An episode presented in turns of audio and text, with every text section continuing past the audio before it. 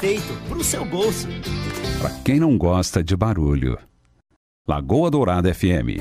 Quem está de casa nova deve lembrar de colocar o nome na conta de luz. Se você alugou um imóvel, acesse o site ou aplicativo da Copel para fazer a troca de titularidade na fatura. Isso também vale quando o contrato termina. Ao sair de um aluguel, não deixe de pedir o desligamento da conta de energia elétrica. É fácil e rápido. Assim, você cumpre seus deveres de consumidor e preserva seus direitos. Copel, pura energia. Paraná, Governo do Estado.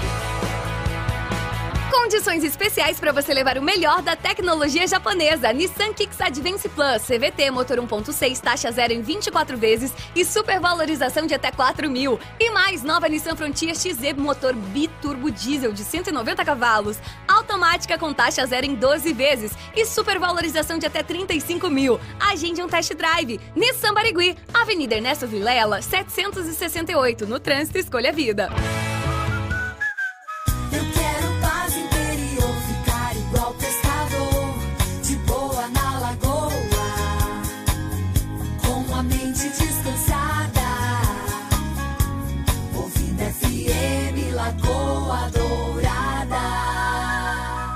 Bom dia. Informação na medida certa. Manhã Total.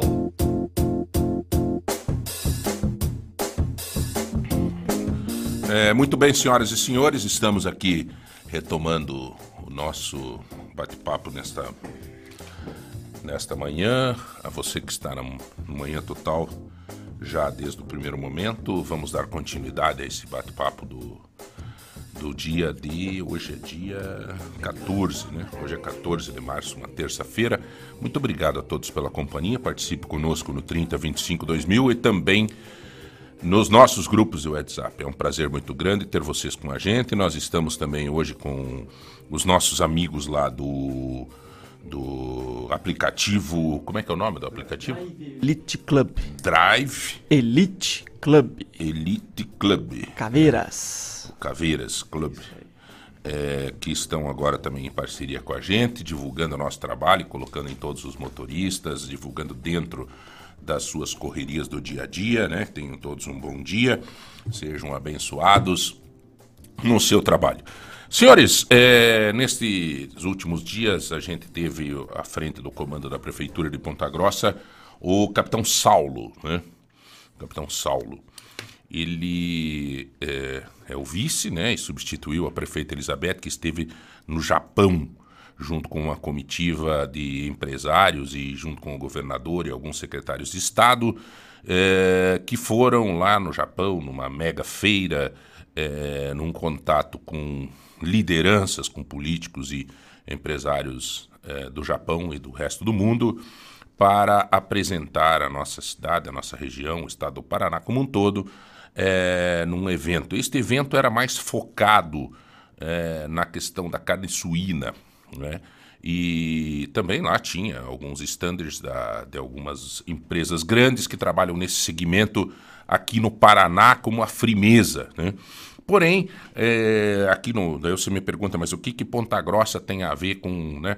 Tem, tem a ver. Eu acho que nós temos aqui Alegra, temos aqui é, gente que trabalha com isso, mas este evento não era só para essa questão específica da, da, da, do, do, suíno, ele acabou se tornando um evento mais amplo. Agora você vai me dizer, então, João, o buraco aqui do meu bairro está aqui e a prefeita está no Japão. Não tem nada a ver uma coisa com a outra. Você sabe que eu sou crítico quando tem que ser e também sou. É, é, sincero também quando se tem alguma coisa que eu entendo que seja positivo. Se eu fosse prefeito de Ponta Grossa na condição dela, eu iria para o Japão. Eu iria para o Japão. Ah, mas nós estamos com problema na UPA da Santa Paula, não sei o que. Tudo bem, tem problema na UPA da Santa Paula, mas daí então agora vamos ficar. Vamos resolver o problema da UPA Santa. Tem que resolver. Incompetência dela, prefeita, e da secretária de saúde. Então, se tiver este problema, eu estou citando exemplo aqui. Agora, não dá para perder uma oportunidade de estar do lado do governador diversos, de, durante diversos dias, do lado de muitos secretários de Estado, durante criando uma relação mais próxima durante vários dias, e também do lado do mundo, através de uma mega feira onde você pode construir relações e trazer benefícios para a cidade. Não existe. Aí ainda, né, me parece, salvo engano, que os custos foram bancados eh, pelo governo do estado do Paraná. Então, claro, a prefeitura gasta um pouco e tal, não tem problema. E se tivesse que bancar, eu bancaria. Não vejo problema nenhum. Ah, é, vai gastar 50, 100 mil reais numa viagem para o Japão. Meu amigo, o que significa isso para, de repente, uma empresa que você consegue viabilizar, uma porta que você consegue abrir? Oh, que estranho o João fazendo esse comentário, não sei o quê. Gente, eu estou sendo extremamente sincero. Se eu fosse prefeito de Ponta Grossa, eu iria para o Japão.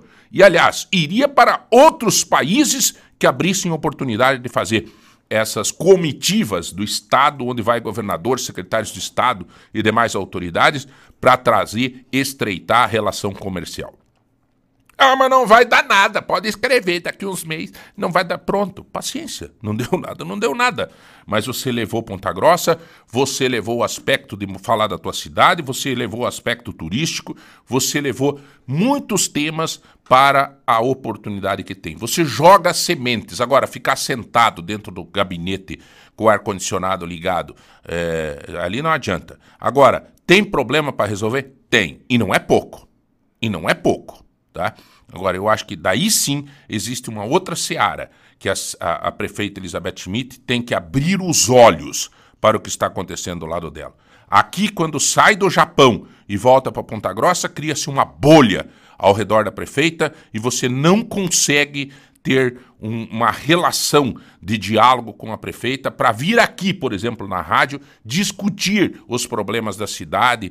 É, é, citar exemplos. Eu, eu, às vezes, eu tenho receio de cometer injustiça em algum comentário. Por quê? Porque não tem a contrapartida da informação.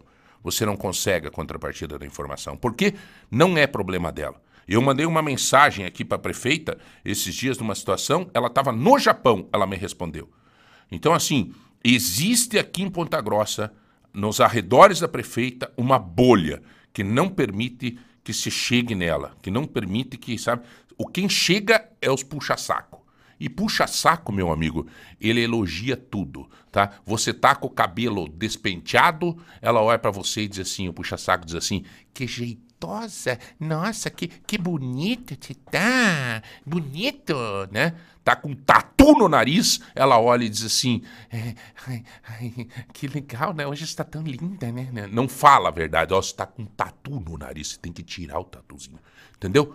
Essa é a verdade. E o grande problema do gestor público que tem ao seu redor pessoas que simplesmente querem satisfazer o ego do líder e daí colocam o líder ladeira abaixo. São 8 horas e 11 minutos, nós estamos no Manhã Total. Junto com a gente está aqui o comentarista, o nosso amigo é... Rudolf Polaco, como é que tá, Rudolf? Tudo na Santa Paz, meu nobre amigo? Tudo bem, João, tudo bem. Graças você... a Deus, bom dia a todos. Se você fosse prefeito, você ia para o Japão ou não? Eu até fiz um comentário nas minhas redes sociais referente a isso. Eu iria porque eu acho que o prefeito, o governador, eles têm não só é, a obrigação de ir, mas têm o dever. Uhum. Mas também eu acho que alguns pontos que nós já comentamos até aqui na rádio deveriam ser analisados. Por exemplo, é, o próprio contrato do transporte público aqui da nossa cidade uhum. está para vencer daqui três meses e nós não vemos nenhum. Mas houve, houve ontem um, alguma coisa, né? É, foi, vai ser votado em regime de urgência na Câmara. Ou seja, eles esperaram, todo mundo sabia que ia vencer determinado dia, igual Natal, né? Todo mundo uhum. sabe que é 25 de dezembro, só que eles esperaram até os 45 do segundo tempo para votar em regime de urgência nem para discutir é. isso. Então eu vou te dizer uma coisa, cara. Esse contrato da já eu vou dizer para vocês o que, que vai acontecer, tá? Que daí vocês podem voltar lá na frente e me falar. Isso daí vai ser é, feito um aditivo. É. Eu até vai ser esse... feito um aditivo para mais dois anos aí. Eu até tava tava pensando esses dias até ia brincar aqui no ar.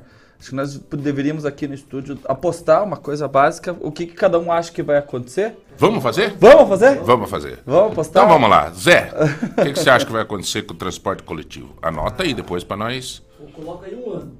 Um ano de prorrogação do contrato da VCG. Um ano de prorrogação. O Rudolf, o que, que você acha? Eu acho que eles vão fazer um aditivo, não sei se um ano, mas eu acredito que no mínimo seis meses aí vai ter um aditivo em, em favor da BCG.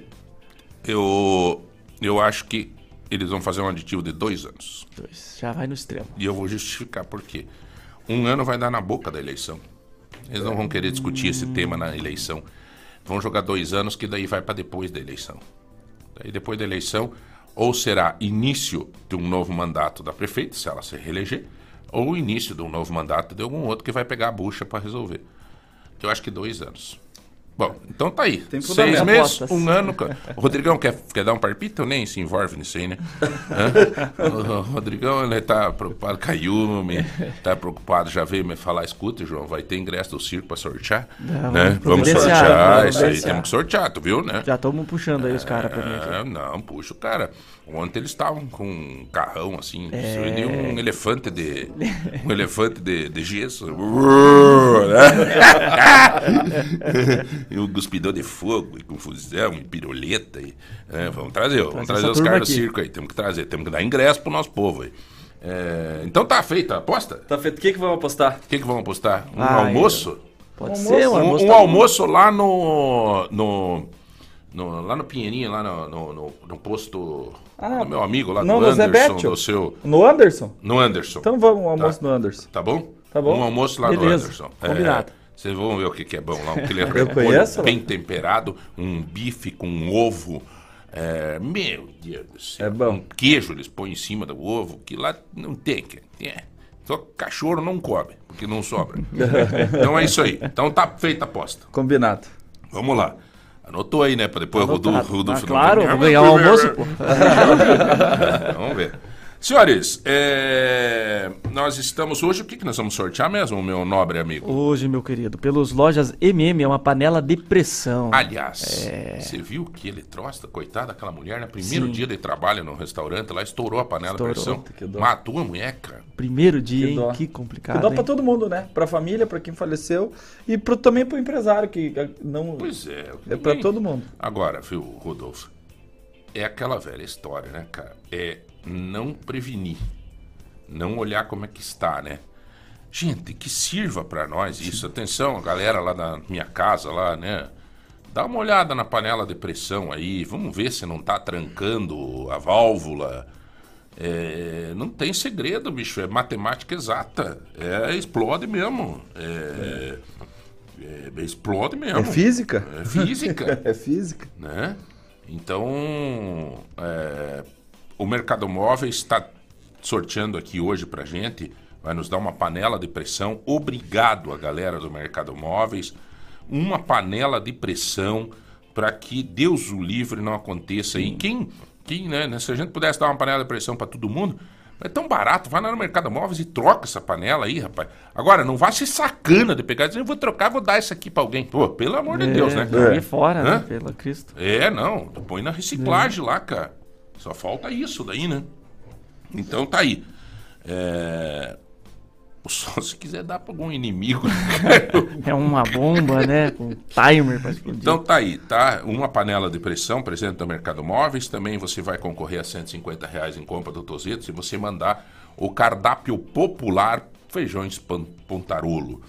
né? Manda aí, você vai ganhar 150 reais e 5 quilos de feijão.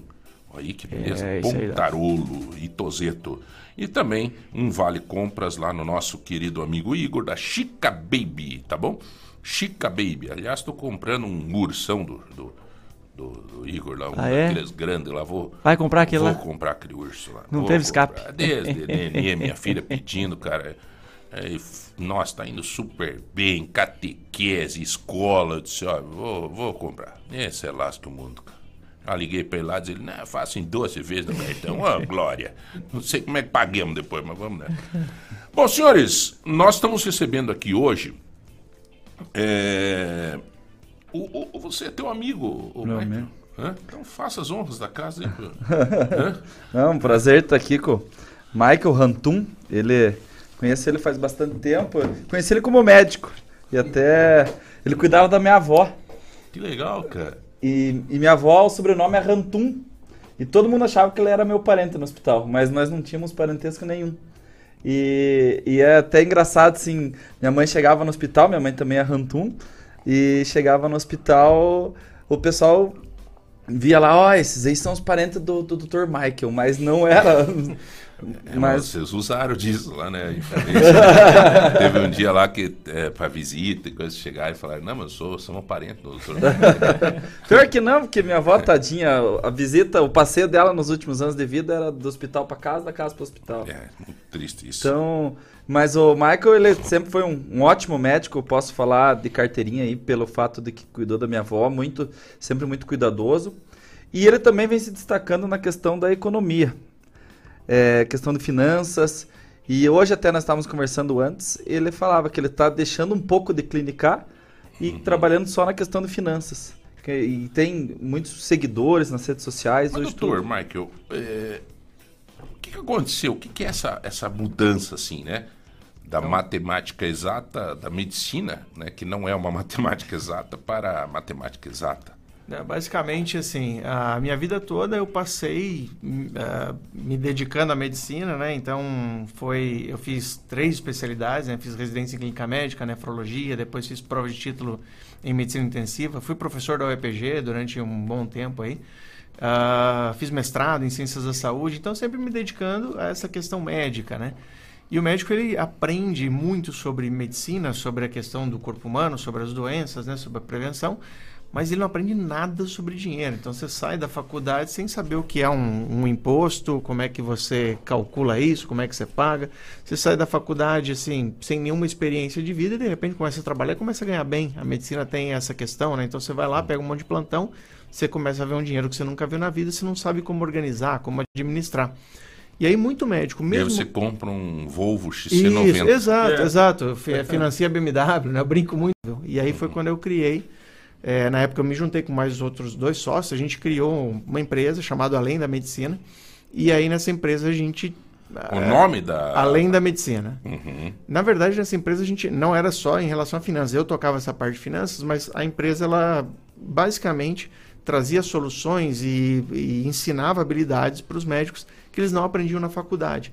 E isso ia desde comunicação, de como estudar melhor, de como reter melhor a, a matéria, de como se Era uma preparar para uma residência. médico. É, exato, em várias áreas. Então a gente foi criando produtos, né? Hoje a gente tem produto para o médico que quer começar um consultório, a gente tem produto para o médico que tem um consultório, mas ele quer melhorar é, esse consultório dele. A gente tem produto preparatório para residência médica, que a gente sabe que é muito concorrido. Tem o nosso produto, então, de finanças e investimentos, onde o médico aprende a se organizar financeiramente, aprende a investir. E aí isso foi se tornando uma, um trabalho cada vez maior na, na nossa vida, porque o Além da Medicina cresceu muito, mais do que a gente esperava. Em 2022 a gente foi vendido, eh, a empresa, a gente vendeu a empresa para uma empresa eh, de educação médica listada na bolsa norte-americana. E hoje a gente trabalha, assim, eu, fa eu trabalho ainda com medicina, mas pouco, né? Eu trabalho assim umas horinhas de manhã ali, mas o resto do tempo eu me dedico à, à empresa. E aí virou uma paixão para mim ser um educador financeiro. Hoje eu trabalho mais como educador financeiro do que como médico. Entendi. Você veja que interessante, né, cara? É, é pegar um- uma situação e é, diária, per- né, que acontece muito, e fazer virar um negócio, né? Pegar um limão e fazer uma limonada. né? É, fazer virar um negócio, né? É o pegar um carreiro e fazer um asfalto ali, fazer uma estrada de verdade, né? É um problema. é, o carreiro define o caminho que as pessoas vão e que as pessoas gostam de, de, de passar. Então, se o meu falecido pai, que dizia isso, né, foi prefeito em 1960 e cacetada, ele dizia que a melhor estrada é aquela que já é sinalizada com carreiro, né? Que é o caminho que, o- que as pessoas escolheram para seguir. Aí você pega um carreiro e simplesmente dá uma solução. E, nossa, sabe, doutor, você falando assim, eu comecei a pensar, né, em alguns médicos. São poucos os médicos, hum, que eu tenho muito amigo médico, e são poucos que conseguiram efetivamente conseguir construir um, um patrimônio mesmo, assim, sabe? E ganham super bem. Eu vejo a minha. Eu tenho uma sobrinha que é médica, é, sabe? Eu vejo assim, a, é, é encantador, viaja, vai pra cá, vai pra lá, e BMW nova, e confusão, e apartamento em Camboriú, é, mora lá, inclusive. Mas não tô vendo aquela coisa de fazer um patrimônio, assim, sabe? Depois fica, né? É o, é o tipo de coisa que é, eu vejo muito, né? Porque estamos nas redes sociais, então, assim, tem, muita gente me procura pedindo ajuda. Então, tem gente que chega, médico, uma médica uma vez chegou para mim e falou: Eu não aguento mais, eu estou endividada, eu não consigo, meu dinheiro que eu ganho não dá para pagar as contas, eu estou cada vez mais enrolada e eu já não aguento mais trabalhar, eu tô, eu tô em burnout, eu chego ali no, eu olho, eu chego na frente já do hospital, já começa a me dar pânico, porque eu tô trabalhando de domingo a domingo, eu quase não durmo em casa e tal, tal, tal. E aí quando ela me contou tudo isso, né, eu comecei a conversar, eu entrei na, na rede social dela e era o que você comentou, né? Pô, chegava lá as fotos dela, era viagens maravilhosas, era aquele carrão, aquele negócio. E isso eu acho um problema grande, porque assim, as pessoas veem a rede social dessa forma, e a rede social ela, não, ela não, é, tem filtro, né? Uhum. Então a pessoa vê ela assim, pô, ostentando, carrão, não sei, acha, meu, nossa, a vida dessa pessoa é muito melhor que a minha. Essa pessoa está muito feliz, olha tudo que ela tem. E nas profundezas do negócio, quando você vai realmente conversar, a pessoa está desesperada, deprimida e tal. Uhum. E aquilo é só uma casca, uma fachada. E até por isso que eu sempre falo, né, como o pessoal que me segue, não fique se comparando com os outros, se compare com você mesmo.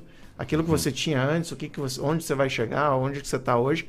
Porque você ficar se comparando com os outros é um, um prato cheio para você começar a gastar aquilo que você não tem para tentar provar Doutor, tem pros uma outros. pessoa que mandou uma mensagem aqui dizendo assim, mas qual que é o certo? Ganhar bem e viver bem ou querer ficar guardando e fazendo patrimônio e depois, na hora de aproveitar, não ter saúde? Não, vamos lá então. As pessoas confundem muito isso, né? Eu- O que, que o pessoal acha? Eu brinco muito com isso. Falo assim, pô, mas daí você vai ficar guardando a vida inteira, vai levar uma vida de miserável e aí só na velhice que você vai querer aproveitar. Isso é um engano total, né? Então eu brinco assim, pessoal, quando eu falo que você tem que viver um degrau abaixo daquilo que você pode, não é que você vai virar- viver na garagem da sua mãe comendo miojo. É, então, o que eu falo, a liberdade financeira ela vem muito antes de você alcançar aquele patrimônio que ele consegue pagar suas contas.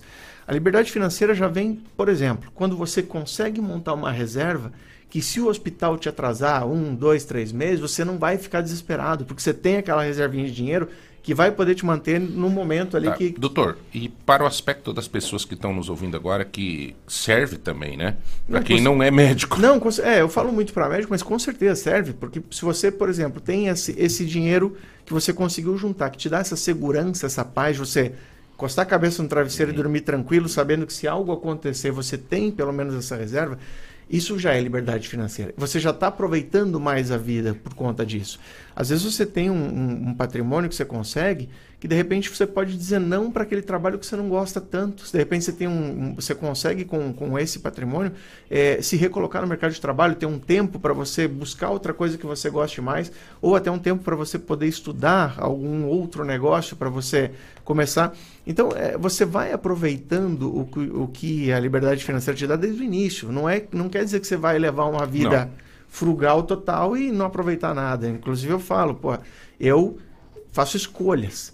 Ah, eu escolho não ter a BMW, a XC90, XC60, não sei o quê, mas eu, pelo, por outro lado, tenho outras coisas que me trazem mais felicidade. Eu posso dormir Sim, é uma questão, em casa. é uma questão de opção, né, Exato, doutor? exato. Porque tem gente que tem essa coisa, assim, né, perfil, Rudolf? né? É, tem gente que o negócio dele é ter um carro bacana, não sei o quê. Outros é outro tipo, não tem, assim... É, Você pega um exemplo, o, o brasileiro ele é, ele é apaixonado por carro, né? Então muitas vezes a pessoa compra, e existem casos que a gente sabe, a pessoa compra um carrão e não tem dinheiro para fazer o seguro, pagar IPVA, mas ela quer ter aquele carro. Esse é um dos exemplos. Então, essa liberdade financeira, essa calma financeira, ela é muito particular, eu acho, de cada um, da forma que ele administra o dinheiro. É, o... Uma pessoa falando aqui uma, uma coisa que é uma grande verdade, né? É, tem médicos que às vezes esquecem do ser humano e começam a ver somente dinheiro na frente. É, doutor, realmente também é um problema isso. né? Problemaço, problemaço. Inclusive hoje, assim, o que você vê muito é médico picareta, fazendo coisas assim que não são comprovadamente, né, cientificamente comprovadas, mas para ganhar dinheiro, unicamente para ganhar dinheiro. Então você vê hoje tem muito médico ostentando carrão, né, ostentando consultório chique, mas que no fundo, quando você vai ver o que eles fazem, eles estão vendendo um sonho, uma solução para a pessoa que não existe. E as pessoas vão e compram, porque eles são bons de lábia, né, eles são bons de papo. E hoje é uma, uma luta tremenda contra isso. E é verdade. Sim. Você sabe que nós recebemos aqui hum, dois médicos numa oportunidade que vieram de Curitiba, entraram em contato na época com a produção do programa e tal, que é um troço de, de facial e cabelo, implante e tal. E, cara, a hora que os caras chegaram, bicho, eu não sei, sabe, eu senti uma energia meio ruim, assim, sabe? Pesado. Eu falei, cara, esse troço não tá bem. Não sei se o Rodrigão já tava com a gente, acho que não, cara. Mas eu senti, rapaz, e eu fui dar uma procurada e ver. Durante a entrevista eu fui dar uma sondada nas redes sociais e tudo demais. Eu não tô me enganando, cara, isso é picaretagem, cara. E lasquei umas perguntas meio ferrenhas, assim, já vi que o caboclo já escanteou para um lado, escanteou para o outro e tal. Pois até conversei na época com o menino que estava com a gente, aquele loirinho, nem me lembro o nome do Jonathan. Jonathan, eu falei, Jonathan, não tá certo, cara. Verifique primeiro. Você é picareta, cara. Os caras estavam vindo aí, sabe? Tipo, vinham pra Ponta Grossa pra atender uma vez por semana e não sei o quê, pá, pá, pá, mas era uma picaretagem total, cara. E, e assim, isso é um perigo, né? Porque até vou te falar, vou confidenciar pra você. Eu tava conversando com uma amiga minha esses dias médica e ela me disse, João, é um problema seríssimo, cara. A gente começa a ganhar dinheiro e a gente começa a ficar meio viciado no dinheiro. É impressionante, tem que fazer um exercício mental todos os dias, que ali atrás tem uma família, uma pessoa. Exato. Não, e, o pior, e, a questão é a seguinte, né? Que gente falou, começa a ganhar dinheiro, e aí é, é, a gente, eu falo para médico, mas isso é meio normal do ser humano. Então vamos dizer assim, ser- o cara ganhou uma promoção no trabalho, ele vai começar a ganhar mais. Antes, muita gente, antes de receber esse primeiro salário a mais, ele já, se- ele já se mete numa conta. Ele já fala, bom, já que eu vou ganhar mais, eu já vou financiar esse negócio. Ele já compromete a, O ovo antes da... Exato, né? exato. Não, e o pior é o seguinte, assim, as pessoas pensam muito na questão, não, a parcela cabe no meu bolso que eu vou ganhar, então eu vou parcelar isso aqui. Só que eles, de repente, eu vou dar um exemplo do carro que a gente estava falando agora. Ah, não, vou pegar um carro melhor, vou financiar o carro, daí paga do- duas vezes o preço do carro, né, financiado, de juros. Mas beleza, vou financiar o carro, parcela cabe no bolso. Só que ele não entende que não é só a parcela. O seguro desse carro que é melhor, ele vai ser mais caro. O IPVA vai ser mais caro. A manutenção vai ser mais cara. Então eles não colocam na conta todos os gastos que vêm com uma decisão que você tomou equivocada. Que não é só aquele gasto, ele traz outros gastos agregados. Mesma coisa, por exemplo, poxa, vou, ah, agora eu vou ganhar melhor, eu vou para um apartamento mais chique, pegar um aluguel mais caro e tal. Não vai ser só aluguel, o condomínio vai ser mais caro, você vai gastar mais luz, provavelmente você vai precisar é, de uma diarista pra, porque o apartamento é maior. Ah, então é isso, assim, é, é sempre você pensar nas suas decisões quais são as consequências que elas vão trazer. E de novo, não tem nada errado em você ter um carro legal, se você quiser, se é seu sonho. Tem nada de errado você ter um apartamento bacana, mas desde que seja feito com planejamento e colocando essas coisas na ponta do lápis. E eu falo que muito, a, a coisa é muito simples, assim. a- quer saber a coisa mais simples que você faz para sobrar dinheiro no final do mês? É você colocar numa planilha, ou num caderninho, ou no aplicativo, da forma que você quer, tudo que você gasta no mês e quanto você ganha. O ser humano ele tem, a- o nosso cérebro engana a gente. Então a gente tende a pensar que a gente gasta menos do que realmente a gente gasta. Então assim, aquela aí, ah, um iFood, uma comidinha ali, um lanchinho, não sei o que, você, não, mas não, não tá indo nada, não tá gastando. Final do mês. Se você colocar na conta, você ver que gasta muito mais do que você achava que gastava. É não fugir da balança, né? Exato, exato. Uma dúvida Diga pro lá. doutor, se, a- se as dicas assim, elas vão funcionar somente para quem tem o alto salário e está endividado, ou ela vai funcionar para quem ganha pouco e também está endividado? Porque o que acontece muito é que você já ganha pouco.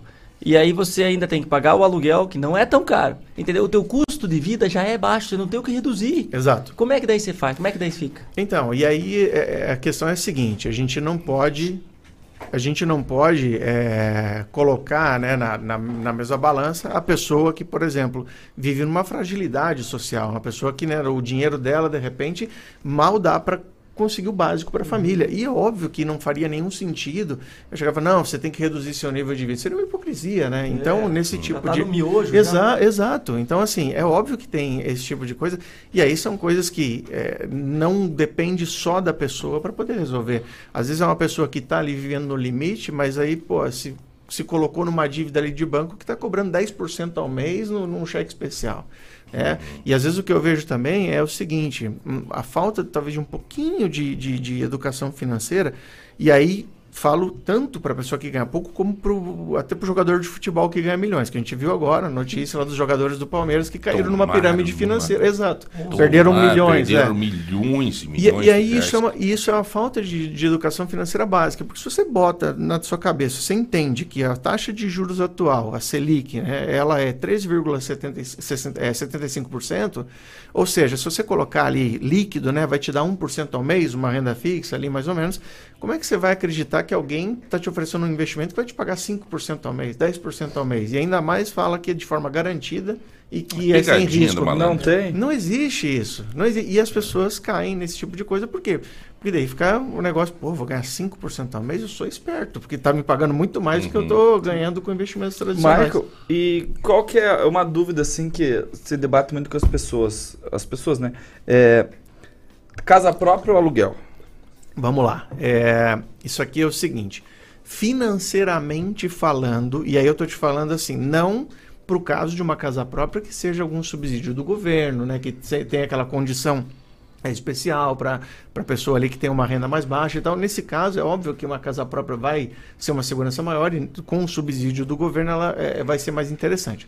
Agora, sim, pensando já naquela pessoa que já ganha melhor, né, que já tem uma condição melhor, financeiramente falando, é melhor você viver de aluguel do que você, por exemplo, financiar uma casa. Eu fiz uma simulação recentemente de um, por exemplo, um apartamento ali de eh, 800 e tantos mil. Vamos fazer uma simulação, numa, numa tabela. Se você pagasse à vista, tinha um desconto, esse apartamento sairia por 850. Se você financiava, no final você pagaria em to- 1 milhão 900 e alguma coisa, quase 2 milhões. Então você vê que você pagaria três vezes né, o preço daquele apartamento. Então o financiamento, principalmente muito longo, ele vai fazer você pagar muitos juros. Em relação ao aluguel, é o seguinte raciocínio. O juro que você paga pro banco, porque as pessoas pensam na parcela e acham que aquele valor que elas estão pagando, elas estão amortizando bem, e não é. Assim, por exemplo, nessa, nesse- nessa simulação que eu fiz, a parcela era 6 mil e alguma coisa por mês. Desse dinheiro, quase 5 mil era juros. Só juros, que vai embora. E aí o mesmo padrão, o mesmo apartamento com o mesmo padrão, eh, a pessoa pagaria, por exemplo, 3 mil de aluguel. Então ela está pagando 2 mil a mais. O seja, senhor é daquela tese de que a pessoa tem que guardar para depois comprar ou entrar nesses riscos? Eu não, então, eu sou, eu sou da seguinte tese. Financeiramente falando, faz mais. Não é guardar, é investir. É diferente. Então, porque você vai investir esse dinheiro com esse objetivo de um dia você comprar um apartamento. E aí você vai viver de aluguel, só que, claro, não adianta também você pegar de um aluguel super caro que não te sobra Mas dinheiro para doutor, mas investir. doutor, o aluguel, o aluguel não é uma coisa assim, o aluguel não é uma coisa que é, você abre a janela todo mês e aquilo que você paga de aluguel, você não poderia pagar de repente numa parcela? Mas, é, entende, centralista? esse- esse-? Vamos- esse é o- Vamos colocar na roda aí, ó, vamos ver, é, né? Tudo vamos, bem. Vamos, Vamos é? lá, não, exato. Só que assim, mas e, e- e o que, que é aquele 5. Daquela parcela de 6 mil que eu falei para você, o que, que é os 5 mil que você está pagando? Não é um aluguel? Você está pagando aluguel pro dinheiro do banco. Que está sendo mais caro do que o. Ou seja, é dinheiro jogado fora também. Olha, senhores, nós estamos recebendo aqui, está na mesa agora também com a gente, o Rivael, o Rivael Pacheco dos Santos, né, Rivael? Ele é engenheiro de produção mecânica, é, trabalha na DAF Caminhões, né? Perfeito. E é, morou dois anos é, nos Estados Unidos, foi motorista de caminhão por cinco meses em terras norte-americanas. Está conosco aqui para devagar também, para falar de outros temas, mas, Rivael, tô colocando a roda aí, porque quem está com a gente aqui é o doutor Michael Rantum, é médico com várias especialidades, nefrologia, medicina intens- integrativa, Intensiva, intensiva e tal. Só que o homem virou um economista, rapaz, né? E ele administra hoje de uma forma brilhante um assunto, viu? Eu achei fantástico. Eu não sei como é que o Zé Hamilton descobriu essa pérola aí para trazer para falar com a gente, porque é, é aquela questão dos médicos ganham dinheiro, estão direto no, ou é consultório, ou é centro cirúrgico, ou é correria e não, não sabem lidar com o dinheiro. Ganham bem, né? Como nós comentamos aqui, compra o seu XC90, o BMW e não sei o quê, apartamento bom e não tem tempo. Não tem tempo. Ele joga na mão do arquiteta, faz de qualquer jeito. Não, veja aí. é, Porque não tem tempo. Exatamente, é. E não administra a questão financeira. E ele pegou esse filão e hoje dedica maior tempo para a economia do que para o, o, o- o própria medicina, né? Então, assim, eu já fiz essa explanação para quem está chegando agora também na audiência Perfeito. é, junto com a gente o Rudolf Polaco e nesse bate-papo. E queria que você participasse junto com a tua experiência de vida e tal. Mas aqui uma pessoa participa e diz assim: parabéns, é médica, né? Porque parabéns ao colega. Deixa eu achar aqui, porque agora já está aqui. Ó. Parabéns ao colega. O problema é que muitos de nós acabamos também jogando, eh, querendo que os nossos filhos sigam o mesmo caminho. Geralmente, filho de médico, o médico parece que força os caras a ser médico também, né? É, assim, existe muito isso. Eu falo, eu tenho quatro filhos, né? Então. Quatro filhos. O cara ele. Ele, o caboclo é uma máquina. Nossa senhora. Então ele vai na exposição. E, é- e Tem é- que arrumar as finanças mesmo, né? É, não, é, Ele começou- Eu acho que tá aí a explicação do. Por que, que ele organizou as finanças, É, cara? ah, exatamente. O pessoal fala, quem que é seu investidor, né? Inspiração. Fala, Fábio Júnior, pô. o cara tem um monte de filho, tá milionário, então tá bom. É, mas é o seguinte, eu nunca é, pensei dessa forma, eu sempre eu quero que meus filhos sejam felizes com aquilo que eles escolherem. Eu não, de forma alguma, que- quero obrigar, até porque assim, se eu obrigar a fazer uma coisa, de repente nem é o perfil da, da pessoa, mas nem gosta daquilo, não vai ser um profissional bom, né? Ah, em relação a- a essa questão, que falou de, de pai para filho e tal. Uma coisa que eu, eh, eu tenho muito aluno que tem pais médicos. E muitos entraram né, para o nosso programa, para o nosso curso, por quê? Porque eles falavam, pô, eu vi meus pais trabalhando a vida inteira, se lascando, não parando em casa, e até hoje eles não têm nada, eles não têm um patrimônio, eles não conseguem. Meu pai está com 70 e tantos anos, tendo que dar plantão de 24 horas no final de semana para pagar as contas. Porque, se, né, porque nunca organizou, né, nunca colocou os gastos numa planilha, nunca tentou reduzir aquilo que não era essencial. E aí, no final da vida, eles veem isso e muita gente se assusta com essa questão e, e vira aluno. Eu vi um, um, um dos meus alunos comentou que ele viu a mãe ganha, que ganhava rios de dinheiro com medicina. E ele chegou a ver o oficial de justiça ir lá tomar o carro dela por falta de pagamento. Então, você vê como. E aí que eu falo. Você pode ganhar muito. Agora, se você não souber organizar, sempre vai, vai faltar. Doutor, tem uma, uma questão assim que eu é, vejo, por exemplo, você está falando de médicos. Médicos ganham bem, né, digamos assim, e merecem, merecem. E tem, tem riscos, né? Eu, eu converso muito com amigos médicos e dizem, olha, João, a nossa profissão é uma profissão perigosíssima, cara, porque se todo mundo tem direito de errar, o médico não pode errar. Exato. É terrível, né? O, a responsabilidade, o risco é, é, é permanente. Agora, como é que uma pessoa, então, que ganha um salário, que somando o salário do marido, dos filhos, tudo dá cinco conto, vai pensar, então, em ter alguma coisa na vida? Então, na verdade é o seguinte, a, a questão, como eu, como eu comentei, você sempre pode se adaptar a um degrau abaixo daquilo que você poderia viver. E quando eu falo um degrau abaixo, não é, pô, vou, de novo, vou morar na barraca aqui. Não. É, um exemplo que eu dou é assim, pega 10% daquilo que você ganha. Então, poxa, ganha 5 mil, pega então 500 e você investe 500 todo mês. Pô, 500 é muito para mim, não consigo. Tá bom, então 250. Pô, ainda tá... Começa com 100 reais, não importa. Mas assim, vira sagrado aquele negócio assim, eu recebi meu salário, uma pequena parte eu vou colocar aqui para poder ah, investir todo mês, né? Isso é interessante porque você vai criando um hábito. E aí, quando você começa a investir, começa a colocar o dinheiro, no começo você vai ver que a coisa anda muito devagar.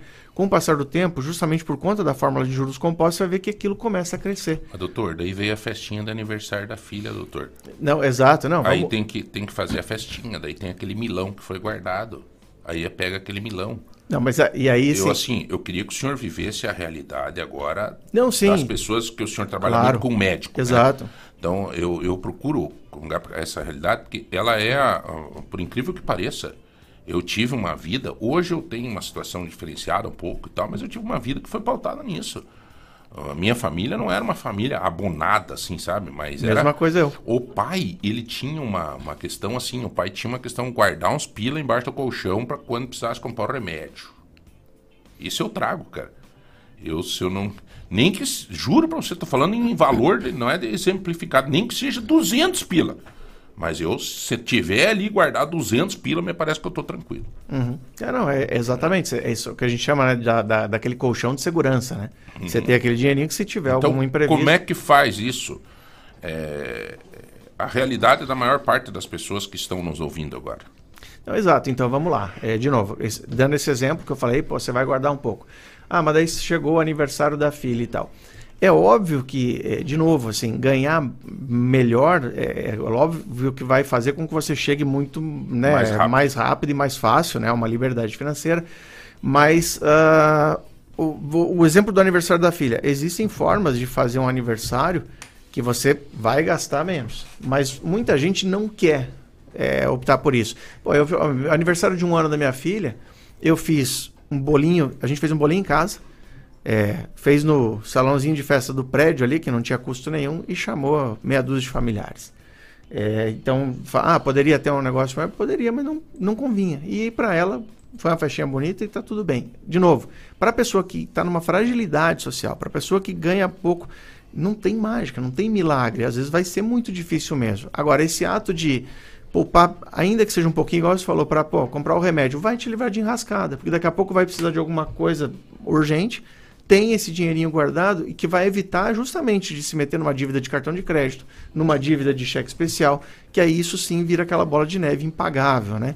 Mas, de novo, não tem mágica, né? Não tem como uma pessoa que ganha um salário é, baixo, que tem a família grande, ah, poxa, vai investir e vai chegar na liberdade financeira. A gente tem exemplos, assim, são interessantes. Tem, tem duas- dois exemplos que eu lembrei agora. Um é, que tem um canal no YouTube chama Investidor do Lixão. Ele é catador e ele investe. E ele mostra todo mês, mas ele investe às vezes, 20 reais, 30 reais, 50 reais e ele investe para longo prazo. E é muito interessante ver que ele mostra isso no, no canal do YouTube dele. Outro cara que esse sim explodiu, né? O favelado investidor, o Murilo, que ele veio da comunidade e ele começou, ele trabalhava é, no fast food, se eu não me engano, e ele começou a pegar a parte daquele salário dele e a investir. E ele mostra hoje, inclusive, como você que está na comunidade pode, com um pouquinho, começar a criar essa, esse hábito, né?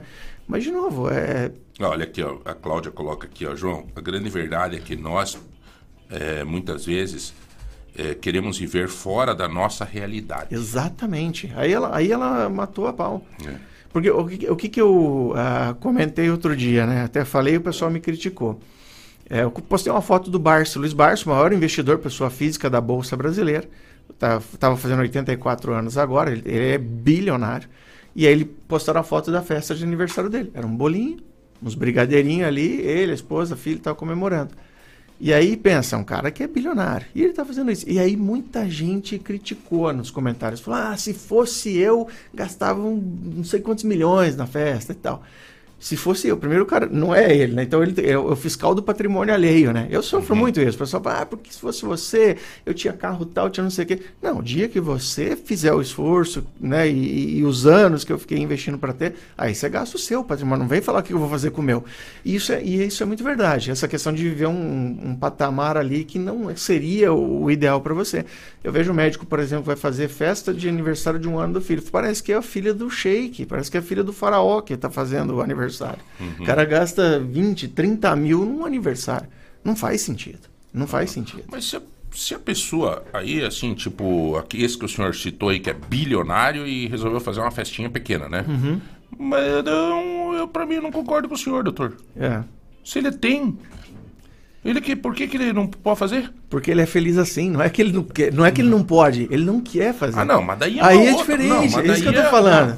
É uma questão de, de, de- Fez, por exemplo, eu uma vez eu fui falar pro meu, pra um, pra um, pra um familiar meu, eu disse, cara, viva um pouco, velho, tá louco? Você todo dia, 5 horas da fazenda, você vai pra fazenda, 5 horas da manhã, você tá na fazenda, você não aproveita a vida, tá? Ele disse, cara, a minha felicidade é estar lá 5 horas da manhã. Exato, então, E o tipo- cara não, não, não, não- sabe, é- é- era, era isso, era o... Agora, doutor, muitos também não se dão a oportunidade de experimentar outras coisas. Por exemplo, eu tenho situação de familiar meu também, que ficou até 70, 60 e poucos anos trabalhando Aí, de tanto que a esposa dele insistiu, ele foi fazer uma viagem para fora do Brasil. Uhum. Aí ele disse assim na volta: Meu Deus, por que, que eu não fiz isso antes? Aham. Não, e aí tudo vem do equilíbrio, né? Sabe? De Daí novo. depois já as pernas tava, não estavam já não ajudando. consegue. Então, assim, às vezes tem gente que é birrento no não querer experimentar. Uhum. Gente que quer ir sempre no mesmo restaurante.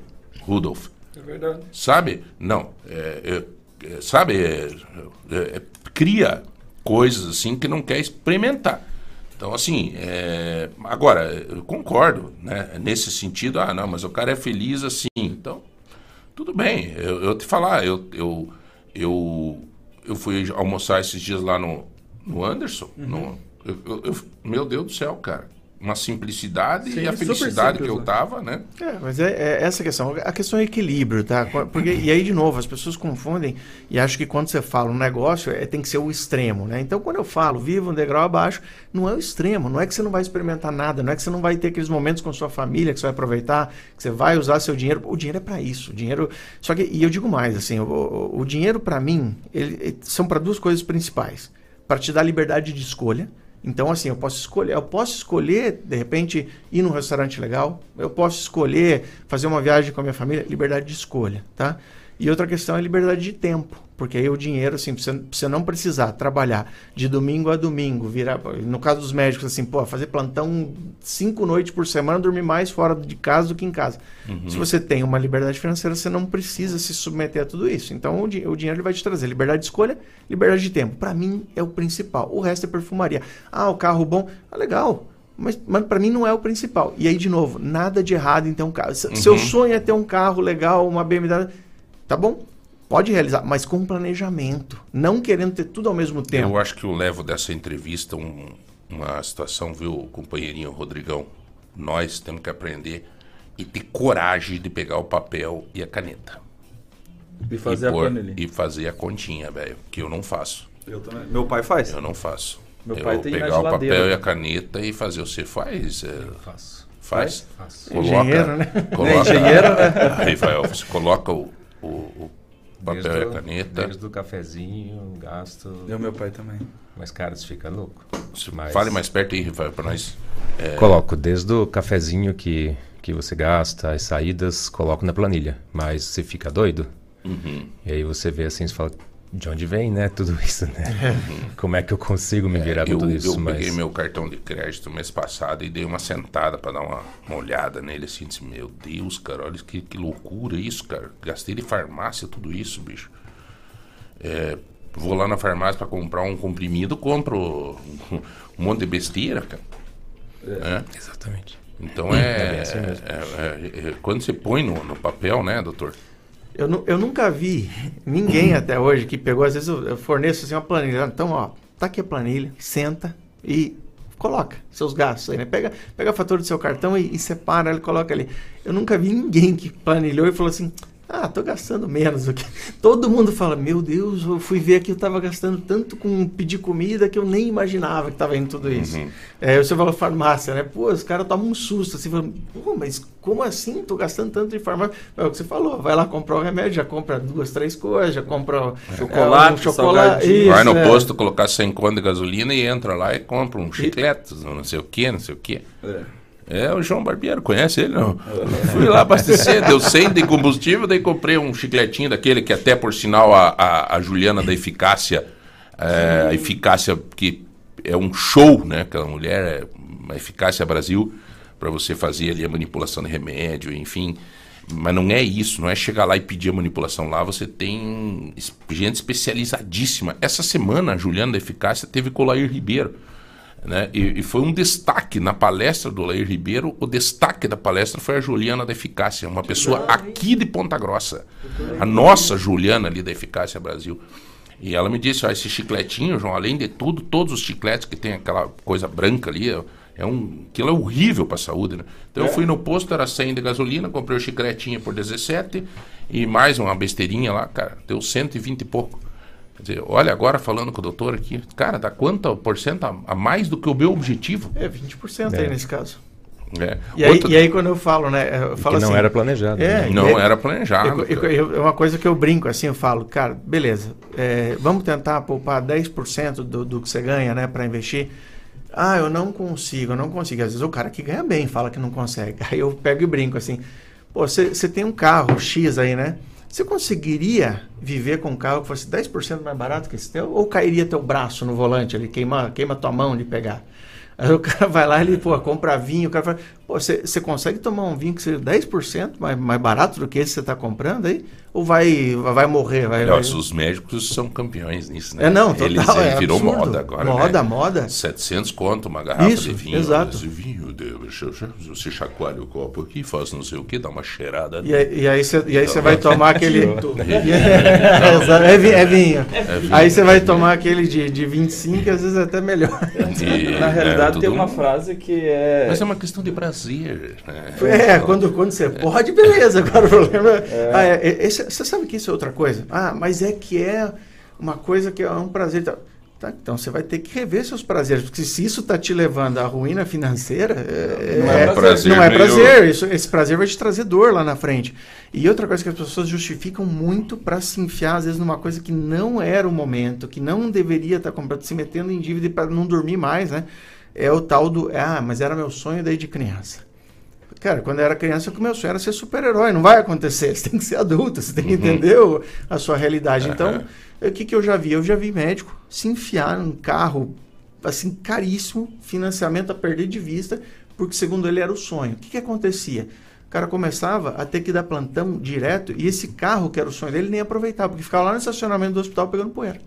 E enquanto isso ele estava pagando seguro, IPVA caro, não sei o quê. Enfim, É. Tem Esse uma negócio do frase sonho que- não dá para você O justificar. Rudolf, o sonho dele era ser jogador, jogar no Grêmio, cara. Daí tá tentando agora, mas não tem. Não, e tem uma frase que ela é bem, bem perspicaz nesse momento, que é não seja ladrão do teu próprio dinheiro.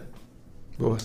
É, isso aí é terrível, né, cara? Que... E uma coisa também, hein, doutor? É, filósofo. Rafael, não sei se vocês sentem essa facilidade hoje de pagar no cartão, né? É a, gente, a gente não sente a, o, Hoje é só a aproximar, né? na mão. Você aproxima o cartão, nem a senha você É que, doutor, mais, o né? senhor não é desse tempo muito assim, é mais novo. Eu tô com 43 anos. Mas assim, é, no, fazer 43 no tempo da folha, da folha, de você pegar a folha na mão, o- a oncinha ali, o troço, aí você sentia mais, Isso. cara. Hoje no cartão você não vê o dinheiro ali, cara. Mas você sabe que isso é um, É. viés, é um viés psicológico também. Isso é verdade. Isso. Você, o, o dinheiro, você olhar o dinheiro na carteira que ele está saindo dali e está ficando menos, te dá uma sensação de você querer gastar menos. No cartão que você falou, você não sente, você não, Não vê. E às vezes você vai parcelar. Ah, mas é uma parcelinha, uma parcelinha. Quando você vê, você está com 10 parcela, parcelinha que virou uma parcelona. Aí sim é o problema. É, Aí é o exato. problema. A, a, a- a Fabiana disse que as pessoas fazem empréstimos malucos, que é o que não falta de oferta né, hoje em dia. O banco ele quer te dar corda pra te enforcar. Mateus o livre, a maior Lógico. alegria, a maior alegria do banco, maior alegria. Eu fui tentar quitar um financiamento um dia, a moça não queria. Eles, eles, tentam não fazer você não que eu quitar. quitasse. Eu disse, não, mas pe- pe- peraí, cara, eu quero quitar esse financiamento. Não, mas veja bem, João, não é vantagem pra você, porque o juro que você fez era muito baixo. E daí não... Daí, cara do céu, rapaz, isso aí é uma bucha, cara. Isso aí é um... E o, e o cartão é assim, né? A pessoa tem um rendimento lá de 5 mil mesmo, um exemplo. E o banco libera 30 mil. De... Isso, de Daí limite. o cara acha que ele tem um salário de 35. Porque daí é 5 mil Cara, tem e 30 mil. O cara fala, poxa, o banco tá dizendo quem sou eu, né? Outro dia eu, eu até vi uma, uma brincadeira na internet que o cara falava assim: bom, o banco me deu o limite, então ele, ele sabe mais de finanças do que eu. Então eu posso- E aí, se eu não conseguir, se eu não conseguir pagar, problema dele que me deu o limite. Meu né? Deus do céu, cara, eu juro que é quem tá com essa dívida em banco, né, gente? Procura uma ajuda. Eu já tive isso, já tive nessa situação. Então, assim, eu procuro uma ajuda de alguém, de alguém que te ajude a sair disso, cara. Essas dívidas de cartão de crédito são terríveis, né, Terríveis. doutor? Eu acho que é a pior que tem, né? É, assim, chega a ser 13% ao mês, 14% ao mês. Isso aqui, assim, se você colocar eh, os juros que isso vai dando no final de um ano, vira uma bola de neve absurda. Então, assim, eu, eu tive eh, médicos que ficaram devendo, sei lá, 18 mil no cartão e vai, foram deixando, e ó, quando foram ver, já estava em 200 mil a conta. E vira um troço impagável, né? Isso é bem louco atrás de um joelho, alguma coisa pra arrumar, pra tentar pegar o dinheiro. Não, é. Cara, Meu, ó, ó, doutor, desculpa, quantos, quantos anos tem seus filhos, doutor? Eu tenho um filho de 24 anos, outro de 23. 24? Aham. Cacete. E aí tem a, outra filha de 10 anos e a outra filha que vai fazer no mesmo dia que eu agora, ela vai fazer 8 anos, no dia 31 de março. Oito anos, oito, dez. O doutor teve filho com 15 anos, mas Não, eu comecei cedo. É, mas sabe por que, que eu te fiz essa pergunta? Porque eu tenho muito perto aí. Eu tenho uma filha de 9 e uma de 13. O Rival tem filhos? Rival? Tenho. Tenho um filho de 28. 28? 28, já? né? Só um? Ganhou. Só um. É, Eu piá? tenho, eu um tenho homem? 40 É, eu tenho 46. Aham. Então veja bem, cara, eu, por que, que eu fiz essa pergunta para nós chamar o intervalo? Segundo, quero saber também do Rivael, já que nós estamos falando em dinheiro, é, um motorista de caminhão nos Estados Unidos ganha bem, Rivael? Ele ganha, creio que o que ele merece. Ele ganha bem. Assim, ganha. Não tem comparação com aqui no Brasil. Ah, A gente até consegue comparar, se você não converter, se você comparar dinheiro com dinheiro, ele vai ganhar parecido. Mas as condições, a diferença que melhores, você né? tem lá são muito melhores do que aqui. Então a gente Condição vai de rodo, é, acho que a gente, a gente vai, né, segura- Nós vamos entrar nisso. bastante sobre isso. Então, Vamos falar, vamos falar é, sim. Mas assim, lá é mais valorizado o motorista de caminhão.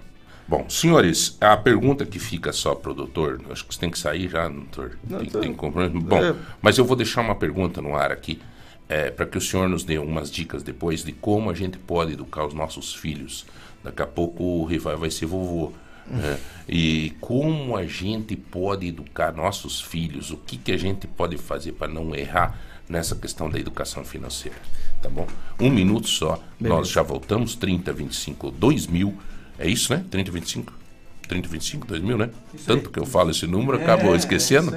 Você vai ganhar uma panela de pressão por uma questão de segurança na tua casa, presente no Mercado Móveis. Também mande aqui as tuas receitas. Receita popular feijão pontarolo. Você vai concorrer a 150 reais em compra no Tozeto, mais 5 quilos de feijão do pontarolo.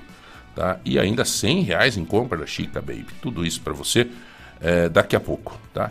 Eh, já voltamos, um minuto só. Lagoa Light, Lagoa Light, Lagoa Dourada FM. Lobaquis Atacarejo, o maior e melhor atacarejo de Telemaco Borba e de toda a região. Ofertas imperdíveis diariamente esperando por você. Estacionamento amplo e coberto. Praça de alimentação. Lobaquis Atacarejo, localizado na Avenida Iguaçu, ao lado do aeroporto de Telemaco Borba. Lobaquis Atacarejo, sempre com as melhores ofertas esperando por você.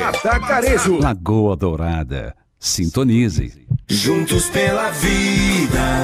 Atenção você do agro. Compre seu bilhete e concorra a vários prêmios. Tem um trator John Deere para você, uma moto Honda Bros e muito mais prêmios. Ajude a salvar vidas. Venha fazer parte da campanha do Hospital Santa Casa de Ponta Grossa, atendendo em 28 municípios. Saiba mais em www.santacasapg.com ou ligue 3026 8000. Campanha Juntos pela Vida. Participe. Lagoa Dourada FM. Em Telemaco Borba, Aquabox Lavacar. O mais completo lavacar da cidade. Limpeza interna e externa. E deck espetaria. O espetinho e o lanche mais delicioso você encontra aqui. Avenida 15 de novembro, em frente à Praça da Família. Fone 42 9 9909 9230. Aquabox Lavacar e Deck Espetaria. Aqui tem cuidado.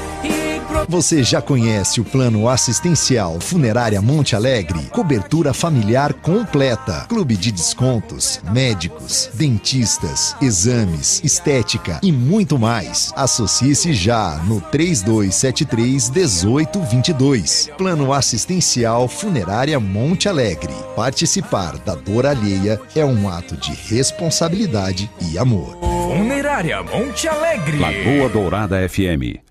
O futuro começa aqui. Celular caiu, quebrou, parou. SOS Celulares consertou. Assistência e consertos de aparelhos como Xiaomi, iPhone, Motorola e Samsung. Nossa qualidade vai além dos consertos, pois recebemos novidades toda semana, além de ampla linha de fones e carregadores. Película 3D apenas R$19,99. SOS Celulares. WhatsApp 42 999 42 37 72. Telemaco Borba. Horácio Claudin 6 668, anexo ao Hotel Mariluz. No sol, no sol, na chuva, na chuva, na brisa, na garoa.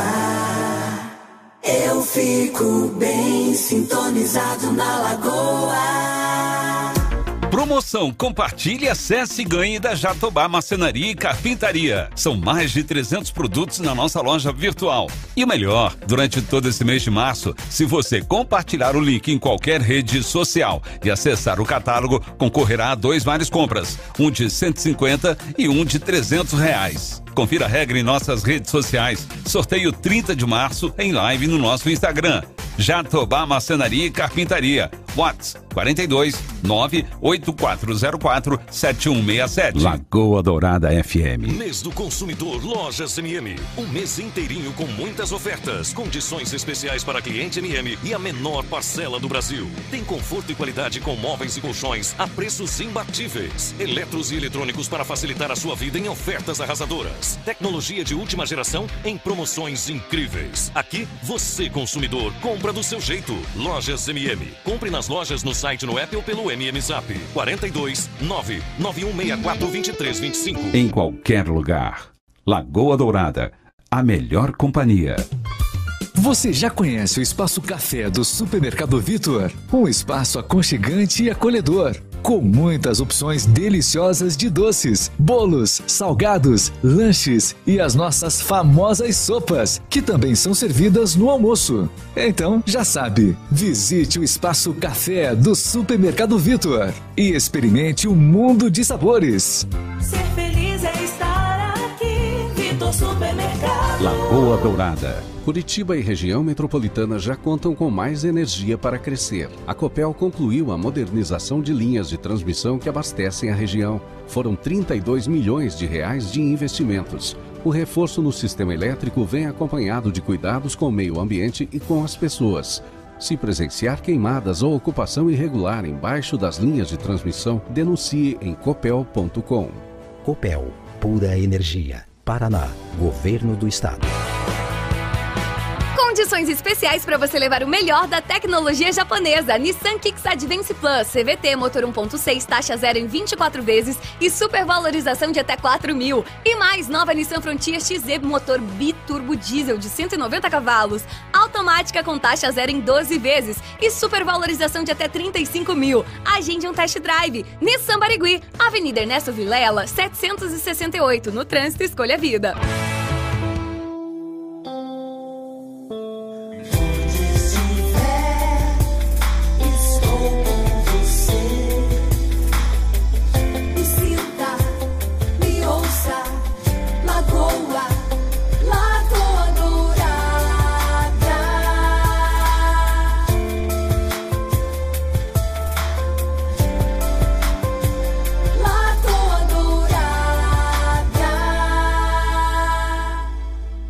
Você está na melhor. Lagoa Dourada. Bom dia.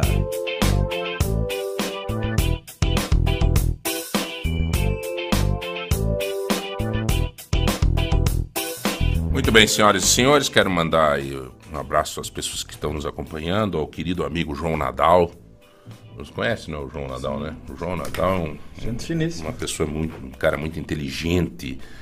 Até nós temos que trazer o João Nadal aqui, viu? Trazer o João Nadal para conversar Rapaz, eu ia mandar um abraço pra ele. Ah, sério? É, tava programadinho aqui, você roubou a minha. Sério? Roubou, Roubou meu, abraço? roubou meu Então abraço. você conhece o- Hein, seu, Rafael, você seu conhece João o- Nadal, um grande abraço pro senhor aí. Você é daqui de Ponta Grossa, Eu sou de? Ponta Grossa. Eu É? sou nascido em Bituva, quando ainda Guamiranga era um, era um distrito de Imbituva.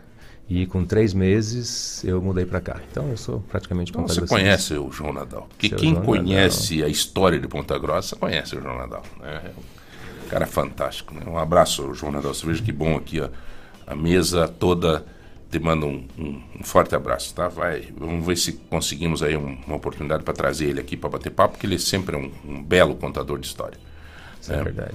É, enfim, só para nós dar um- uma participação, encerrar aqui diretamente esse papo, que nós vamos ter que continuar em outra oportunidade, mas doutor, a educação dos nossos filhos na parte financeira, como fazer isso? Vamos lá. É, acho que o primeiro ponto, e aí vai um pouco antes até dos filhos, é que conversar sobre dinheiro não pode ser tabu na sua casa. Tem casal que não consegue conversar com, sobre dinheiro, tem casal que, por exemplo, um não sabe o que o outro gasta porque não quer mostrar. Então isso é uma coisa que tem que ser quebrada. O dinheiro ele faz parte da nossa vida, é, é um dos pilares que a gente precisa, então não pode ser tabu esse papo. Em relação aos filhos, o que, que acontece? Hoje, as, as crianças, a geração, na verdade nem criança, a geração atual ela está acostumada a ter as coisas imediatamente, no seguinte sentido. Antes, quando eu estava lá na, na, faculdade, não existia celular com internet, nada. Então, se eu precisasse saber alguma coisa, eu tinha que pegar minha bicicleta, ir até a biblioteca lá da faculdade, pegar um livro, folhear aquele livro e poder descobrir né, aquilo que eu queria. Hoje, a pessoa pega o celular do bolso em 30 segundos ela está com a informação na mão. Isso tem tornado uh, os, os, nossos filhos muito mais imediatistas. E eles acham que pô, eles têm esse direito adquirido de ter as coisas de forma muito rápida. Então, o que, que eu recomendo? Ah, você vai explicar o valor das coisas para o seu filho. Da, um dos exercícios que eu falo para os estudantes de medicina é: senta com seu pai um final de semana, com seu pai e com sua mãe, e, e, e mostra quanto você custa para eles. Assim, deixa eles te mostrarem quanto você custa. Mas coloca tudo na ponta uhum. do lápis. É, qual seria, por exemplo, a porcentagem de energia elétrica que você teria que pagar, já que você mora ali na casa dele e está usando? É, quanto é que custa o papel higiênico que você usa? Quanto é que custa seu, sei lá, plano de saúde? O cara tem um plano de celular ali que o pai paga, ele acha que vem automático. Às vezes o pai paga é, as coisas que ele acha que vem a roupa, a comida, o mercado, ele acha que é, surge do nada em casa, né? E não é, isso custa.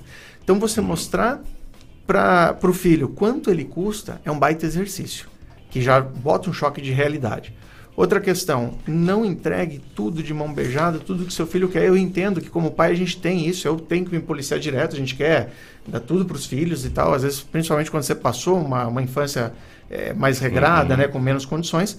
Mas isso pode prejudicar o filho lá na frente. Então, pô, o filho quer uma coisa, negocie com ele. Então, ah, você quer isso? Mas o que, que você vai fazer em troca, né? Pode ser um trabalho, pode ser, ou pode ser assim, pode ser dar ali 10 reais de mesada ali para ele. Ó, só que desses 10, então, agora você vai ter que economizar, por quê? Você vai guardar 5. E daí, se no, no, período de um mês, Perfeito. dois meses você guardar, a gente vai então comprar aquele negócio e eu complemento o dinheiro para você, para você comprar. Mas você ensina duas coisas: paciência de esperar, ele uhum. entender que não pode ter as coisas imediatamente e entender que demanda um sacrifício, ele tem que fazer escolhas, né? A uhum. minha filha, agora essa semana passada, a gente foi olhar o lanche da, da minha filha na escola e a gente achou que estava dando muito caro. Perguntei para ela, o que que, que, que você está comendo? Ah, eu como um salgado, ela tem, vai fazer oito anos agora. Eu como um salgado, eu, eu tomo um suco e eu como um docinho. Não, docinho não é para você comer, tá? Porque já, já, já tá errado aí. Então, não, cortou o docinho, cortou o docinho. E aí, só que você vai lá e você vai perguntar quanto custa o suco e quanto custa o salgado. E ela foi lá perguntar e a gente e ela trouxe, ó, então salgado é quatro reais, o suco, suquinho de caixinha, acho que era sete reais. Nossa. Aí eu falei assim, não, então vamos lá. A gente falou para ela, olha, tem um suco que é melhor que esse aqui, que esse de caixinha cheio de açúcar, então tem esse outro que é melhor e está saindo bem mais barato. Então o que, que você acha da gente então comprar esse suco no mercado e você então leva esse suco para a escola? Aí você compra só o salgado. Ela topou e ela entendeu. Sim. Então ela é, são, são é, exercícios. Então já, já pode ser fazer mais ou menos isso, doutor. Só para nós concluir esse assunto, eu acho que é, o senhor tem um Instagram. Sim. Que, que pode. Até eu, queria, talvez, conforme a sua condição, lhe convidar para retornar. Tá bom, podemos Para que a gente, né? Que eu, é, abordar mais um zoom fechado nesse assunto, porque uhum. é um interesse de todos. Sim, é um tema é um, muito interessante. É um interesse de todos, sabe isso? Se organizar financeiramente, né? Uhum. Agora, o Rivael disse uma coisa que é muito importante no, no, no intervalo, né? É, nunca compre por impulso. Bacana. Né, Rivael? Quase que Sim. o Rivael comprou um Porsche. Quase. a gente vai ter que explicar melhor isso, né? Perguntar você. Não, pode falar, Rivael, eu conto essa você, história. Hein, você, conta, você é rico? Não, eu não tenho juízo. Não, mesmo, né? não tenho é, juízo, é, né? É, não, essa, história, essa história é, é interessante, né? Eu tinha acabado de chegar nos Estados Unidos e tinha levado uma reserva financeira para né, você não conhece, a primeira vez que você vai, né, quando você vai morar lá. Então eu levei uma reserva financeira de 10 mil dólares. Na época, quando eu fui em 2014, o dólar estava 2 por 1. Um. Então foram 20 mil reais, converti e levei 10 mil, 10 mil dólares comigo. E passando, passeando, conhecendo a região que eu ia morar, eu vi um, um Porsche. Lá é muito comum, né? Você vai vender seu carro, você para você já compra outro, para seu carro ali no, no seu driveway, né? E você, no, na, na, sua calçada ali, você coloca esse carro para venda. E eu olhei lá, um Porsche, um Porsche, não sei se era um Cayenne, faz, faz muito tempo, né? E tava lá 14 mil dólares. Eu falei, rapaz, um Porsche, 14 mil, eu tenho 10 mil, acho que dá. E eu fiz a proposta, liguei, né, com inglês meio macarrônico da época ainda. Liguei para a pessoa, ofereci os, os 10 mil. Ainda bem que essa pessoa não aceitou, porque eu ia fazer uma baita de uma, de uma bobagem nesse momento, né? Não aceitou e eu acabei não comprando. Mas foi a melhor coisa que eu fiz. Mas por quê? Impulso. Era aquele impulso de querer, de comprar, e isso a gente acaba se encrencando muito por fazer uhum. as coisas por impulso. É. O Rivael, me diz uma coisa, como é que você vê hoje, você que é atualmente você trabalha na DAF como é, gerente de frotas, né? Isso. Como é que você vê hoje a vida do caminhoneiro aqui no Brasil, cara? Como é que se assim você convive com essa com, com convivo, essa, com essa clássica? É, a, mi, a minha função dentro da DAF, eu estou lá há três anos já. Em outubro eu fiz três anos, então estou indo para três anos e meio, né, dentro da DAF. Hoje eu, eu cuido dos grandes frotistas, né? aqueles clientes que têm mais de 20 caminhões DAF. Claro que não todos ainda, nosso projeto está começando, né? começou agora esse projeto.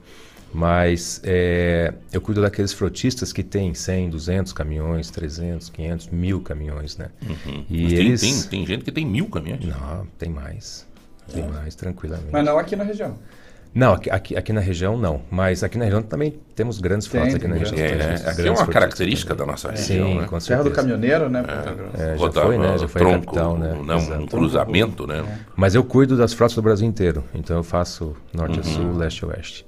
Eu estou de férias até, por sinal, tá? Para poder estar tá aqui com vocês. Eu, senão eu não estaria aqui. Senão não estaria aqui. Eu estaria em algum lugar, algum lugar do Brasil agora, né? Uhum. Mas, é, então, a, a, a, gente passa e conhece a realidade dos proprietários, né? Da, da, das frotas e também dos, dos caminhoneiros. Então, uhum. a realidade no Brasil é muito sofrido. Quando a gente vê um caminhoneiro na estrada, cara, a gente tem que dar valor para eles. Eu também acho. Porque esses caras são, são guerreiros, cara. São, são heróis da estrada mesmo, Agora, que eles passam esses, atrás do volante. É, esses de frota, que tem frota, assim, é mais organizado, né? Ah, com certeza. É, Essa questão é que mais... o doutor estava comentando é. aqui, né, da organização financeira tal, os caras, eles, e tem que ser assim, controlam o centavo de economia no diesel que o caminhão tem. Então, tem que ser assim. É. Se, se não for assim, cara, você... Eu conheço um empresário que tem uma frota de caminhões que ele me disse, inclusive, que ele tem que ele contratou uma psicóloga. É, numa oportunidade, não sei se ele estava me, me, me, mentindo, mas eu acho que não. E ele me disse que, que né, essa estrutura assim de acompanhamento e tal acaba sendo uma coisa mais profissional, digamos assim. Né? Não, com certeza. São empresas é, grandes, são empresas que têm toda a estrutura. Você vai, você fica maravilhado com a estrutura deles é um, é um negócio assim que é maravilhoso você ver a estrutura das empresas. Das Mas, Rivael, agora vamos falar daquele caminhoneiro que tem seu próprio caminhão, como diz o doutor aí, financiou o caminhão, tem que correr atrás para pagar o financiamento. É esse caminhoneiro que mais sofre? Eu diria, eu diria para você que todos eles sofrem, né? Todos os caminhoneiros sofrem. O caminhoneiro, quando ele é, ele é funcionário, ele, é, chova ou faça sol, né? Se ele for é, salário fixo, o salário dele vai cair, né?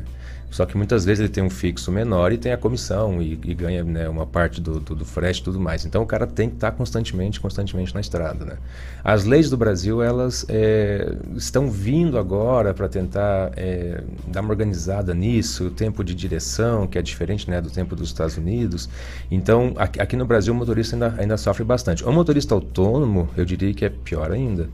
Porque o autônomo, muitas vezes, ele está na estrada ali, enquanto ele está aguentando, ele está dirigindo, né? Então, Isso é um tá... perigo, né? Você é muito perigoso, tem, é muito perigoso. Tem histórias aí recentemente Nossa. de caminhoneiro que usa, usa é, rebite, não sei o que, não sei o que, e sai até cocaína já foi o caso, né? Não, isso daí, isso, isso pode acontecer mesmo, porque ele, a, a, intenção dele é tentar rodar o máximo possível naquele tempo que ele tem, né? Então ele, é, quanto antes você entregar aquela carga, você pega outra carga. Mas como organizar isso? Políticas públicas? Ah, eu, eu, eu diria para você que muito fiscalização precisa ter, né? Fiscalização, porque hoje em dia está muito melhor isso. Você vê que tem caminhões hoje em dia, tem empresas que, depende do produto que eles, produto que eles transportam, eles não podem transportar, transportam só durante o dia, então à noite não pode rodar. O motorista precisa fazer esse momento de descanso dele. Então você vê que as, as coisas estão mudando nesse sentido. Então você vê que, claro, os, os caminhões também estão muito mais modernos, né? Você pega um caminhão da gente hoje, um caminhão DAF é um conforto tremendo, né? Uhum. É um caminhão que você, todo mundo fica maravilhado. Se você, Na hora que você né? quer parar para descansar e Ah, tal, né? você tem conforto, você para, você tem um colchão bom, Sabe você que tem um eu tenho uma bom. curiosidade aqui, publicamente eu vou pedir. Eu tenho uma curiosidade de conhecer a fábrica da Dáfrica. Eu fui na inauguração da fábrica Uhum. e até ajudei, viu, na inauguração. Depois te conto uma história da inauguração da DAF, né? Porque pegaram um cerimonial de São Paulo para cuidar da inauguração. Então o cara não conhecia ninguém. E eu, na época, eu era, eu acho que secretário de... Não, não era secretário de Estado. Eu não me lembro. Eu tinha uma função, mas eu estava ali perto, ali nos bastidores e tal. Daqui a pouco chegou o ex-prefeito Otto Cunha, o presidente da CPG, Douglas Fonseca, e o Walter Summer. Chegaram para entrar, a moça olhou assim, os nomes, não, não tá aqui o nome. Não, não vai estar. Aí os três estavam voltando, rapaz. Cheguei pra moça e disse, moça, você não sabe o que você tá fazendo. Esse cara é histórico, é o ex-prefeito de Ponta Grossa, um federal. provedor da Santa Casa, foi deputado federal. Eu, pô, o outro foi presidente da Associação Comercial até ontem, um mega de um empresário, né? Você conhece, né?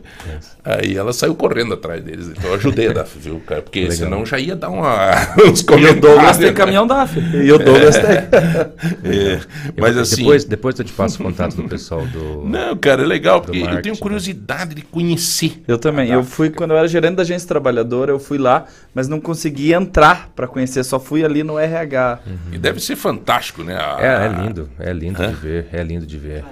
E a, É, a linha de produção. é E quantos caminhões hoje a DAF produz, mais ou menos, por, por dia? Assim, como é que é isso? Então, é, assim, tem, tem questões, essas questões, né, de, de falar sobre a DAF, né, que... É, você não tem assim Exa- uma, ex- né? exatamente, exatamente. De repente pode até nos ajudar a organizar para Claro, trazer alguém aqui claro, para com falar certeza, sobre a DAF. Com certeza, mas, mas a, a, a DAF esse ano ela faz 10 anos de Brasil, então a gente vai, é, a intenção é fazer 10 mil caminhões esse ano, a gente vai fazer 10 mil caminhões esse ano.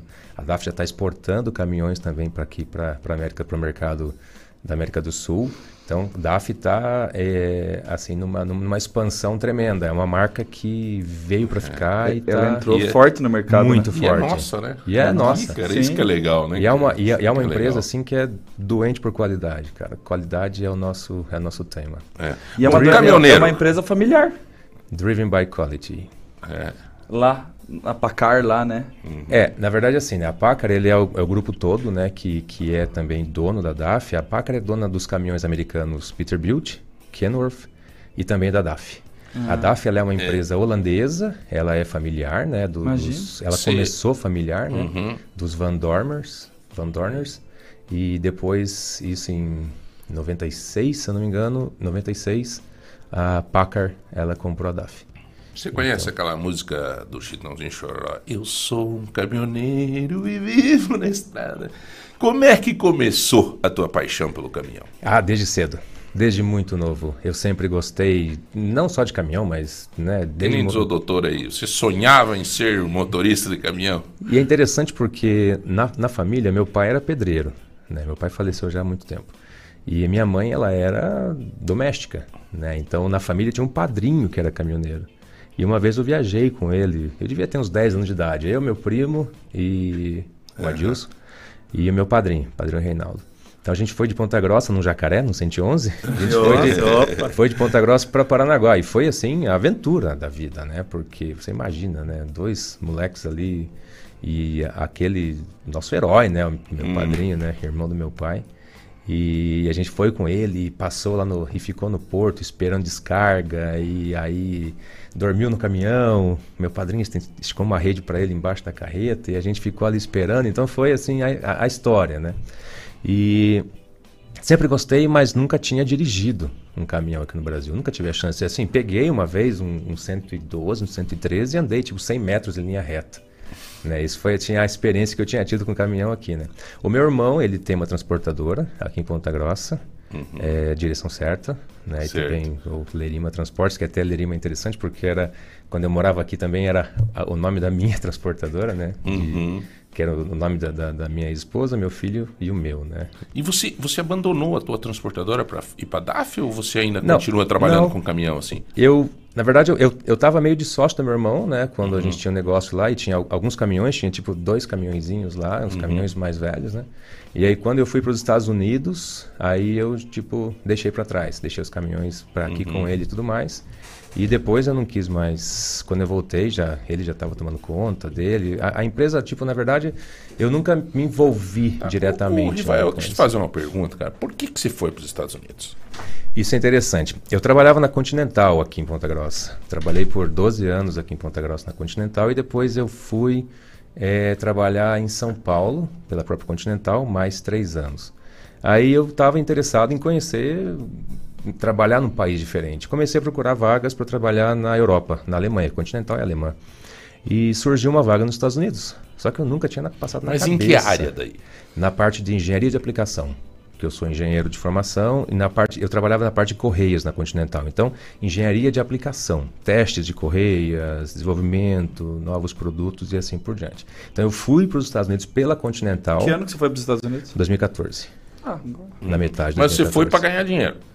Eu fui porque eu queria uma experiência diferente. Eu queria proporcionar para minha família, na época meu filho também, uma experiência diferente e dar uma oportunidade para meu filho também de conhecer um lugar diferente e ter essa chance de estar num país, né, de Uhum. primeiro mundo. Então eu fui em 2014, trabalhei como engenheiro lá eh, na região de Detroit, lá em Michigan, que até o né, ele, ele tinha perguntado aqui, o Zé Uhum. tinha perguntado se é muito frio lá. É muito frio lá, é muito Uhum. frio. Lá. E você foi com a família, né? Fui com a família na época. E, aí, você fez a política da boa economia, você conseguiu ganhar um, segurar, guardar um dinheiro, que nem nós estávamos conversando aqui com Na verdade, não muito, porque eu fiz aquela política assim de é, vou lá e vou trabalhar e vou conhecer e vou Viver visitar e vou viver e vou. Tipo, Uhum. não fiz muito de, de guardar dinheiro na época, não. Minha preocupação maior mesmo era, é- era poder conhecer os lugares e viajar. Fui para fui para Disney, fui para Chicago, fui para Nova York. Tipo, aproveitei bastante. Eu tinha quatro carros quando eu morava lá. Eu tinha o carro da empresa que eu dirigia, aí eu tinha um carro maior, uma, uma minivan para essas viagens, aí tinha o carro da minha ex-esposa e tinha um carro do meu filho. Então você era rico, né? Aí que tá. Para os Estados era. Unidos. É que os Estados Não Unidos era. ele possibilita você ter tudo isso, né? O Mustang, o consumismo um, lá um é- Mustang que eu comprei lá, eu paguei 4 mil dólares. É. No Mustang 2002, na época, eu acho. 4 mil dólares eu paguei. O outro carro lá também era essa faixa, gastei 3 mil dólares no carro. Então, aí que eu falo a diferença de você ganhar bem aqui ou ganhar bem lá. Claro que hoje a realidade já está um pouquinho diferente, né? Causa da inflação. E como é que você virou motorista de caminhão nos Estados Unidos? Porque lá a regra não é diferente. Por exemplo, a tua carteira de motorista daqui valia para de lá? Eu nem tinha carteira de motorista de caminhão aqui. Eu tinha, eu tinha quando eu fiz na época aqui a carteira, quando você, aqui a gente faz assim, né? Você faz a carteira AB, quando você Uhum. tem 18 anos, né? A moto, B, carros Uhum. leves, né? E aí quando eu cheguei, quando passaram o seu tempo, eu fiz um, eu fiz a C, porque eu falei, ah, vou fazer a C caso precise e tal, e você já faz a D, né? E depois para fazer a E, você tem, um, tem que ter um prazo de D para você poder Uhum, fazer a E aqui no uhum. Brasil. Então eu não tinha E, eu tinha D aqui no Brasil. Aí lá eu tinha carteira de carro só, fiquei esses dois anos, que era meu, o meu contrato inicial lá. Então, dois, metade de 2014, quando terminou meu contrato, já era metade de 2016, eu tinha duas opções. Ou eu voltava para o Brasil, ou eu ficava lá. E aí eu pensei assim, cara, 2016, bem no meio, estava no meio da crise, eu pensei assim, e eu sempre louco pelos caminhões americanos, né? Quando passava por eles, Uhum. eu falei, acho que eu vou, vou arriscar um negócio diferente aqui. Vou comprar um caminhão. Não, comprei nada, imagina. Hã? Eu falei, eu vou dirigir um, vou dirigir um caminhão de- desse daqui. Aí a minha ideia no começo era dirigir um caminhão, dar uma volta num caminhão. Só que não tinha como você fazer isso se você não tem habilitação. Então eu comecei a, comecei a procurar formas de poder eh, dirigir o caminhão. E eu vi que eu tinha que fazer habilitação lá. Aí para fazer habilitação era bem caro. Para fazer, dependendo de- de onde você vai fazer, pode custar de mil até cinco mil dólares para você fazer a habilitação né, no, no canal que eu tenho no, no YouTube eu comento isso. E aí eu falei, uma eu procurei uma empresa que patrocinasse a minha carteira de motorista lá. Só que para isso eu teria que trabalhar para eles pelo prazo de pelo menos nove meses, né? Um, um prazo, uma fidelidade para poderem, para poder pagar por essa minha eh, habilitação. E eu fui comecei a fazer a habilitação. Então foram 180 horas de, de aulas que eu tive entre aulas teóricas e aulas práticas. Interessante porque teve a gente gastou pelo menos acho que dois dias para o pessoal aprender a trocar de marcha lá. Porque você sabe que lá os veículos são automáticos, né? Basicamente, 90 e tantos por cento dos veículos lá são automáticos. Então o pessoal não sabe Não, não cambiar. sabe mesmo. Não sabe, não, não sabem cambiar, É. né? Falam, Uhum. né? Shift, né? E aí a gente passou dois dias o pessoal aprendendo a trocar de marcha. E aí eu já saí um pouquinho na frente, né? Porque eu já, na vida inteira aqui, com um carro manual, né? Aqui é o contrário, né? Hoje que os Uhum. carros automáticos estão vindo com mais força, né? E aí foi. E aí foi, aí eu consegui fazer a habilitação nesses, cento, nessas 180 horas é, de aula, eu até no, no, no E canal... você que eu falava tenho- bem inglês? Não? Cara, eu achava que eu falava. Eu achava que eu falava. Porque eu trabalhava na Continental já, 12, 15 anos na Continental. Me comunicava com, com Fora, as pessoas sim. da Alemanha, só em inglês, né? Uhum. Aí quando eu cheguei lá, eu falei... Igual tem um vídeo, né? Fala, vou deitar, né? Vou Claro. deitar no inglês. É, Aí mas que você... sofre, né? Viu. De-. Os caras falam rápido lá, até pra você entender, né? É, o, você Vai ficou- pedir o- é, o teu irmão que mora lá, né? né? É. Vai pedir o É. Mac Ah, one potato and the chips, please. É. E aí chega o milkshake pro cara, né? E aí, aí, cara, você, você vê assim que você. Você acha que você fala, só que você não fala, então você tem que aprender tudo de volta, né? Eu levei quase um ano para poder passar naquele drive-thru do, do, do McDonald's para pedir um lanche pelo drive-thru. Antes eu entrava, eu tinha que entrar lá e falava number one, please. Aí falava Então, assim, É, number one, please. First option, please. sempre, para mim era sempre o I'm first not option. dog, you know.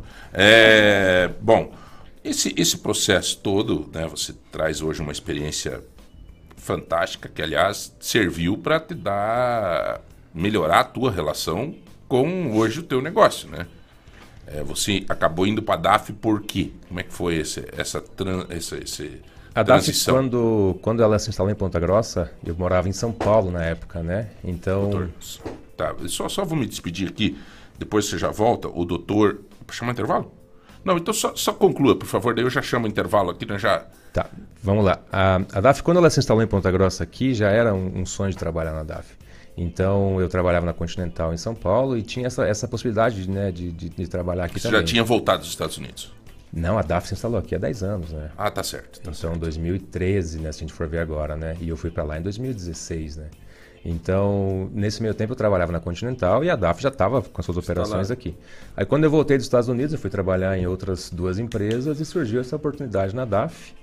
E eu abracei a oportunidade e já estamos aí três anos, três anos e meio. Senhores, nós vamos ter que chamar um rápido intervalo. Eu quero agradecer aqui que ele tem compromisso, o nosso amigo Dr. Michael Hantum. É isso, né? É isso aí. É, Michael, foi um prazerzaço, cara, conversar contigo, viu? O prazer foi meu, foi meu. É. Agradeço aí pela oportunidade. Pô, foi muito bom. Eu gosto muito desse assunto, é uma paixão.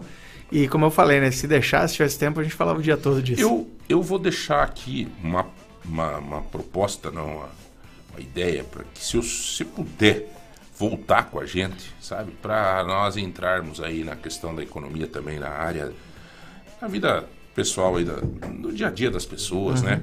Esse assunto mesmo da economia, da organização financeira dos nossos filhos.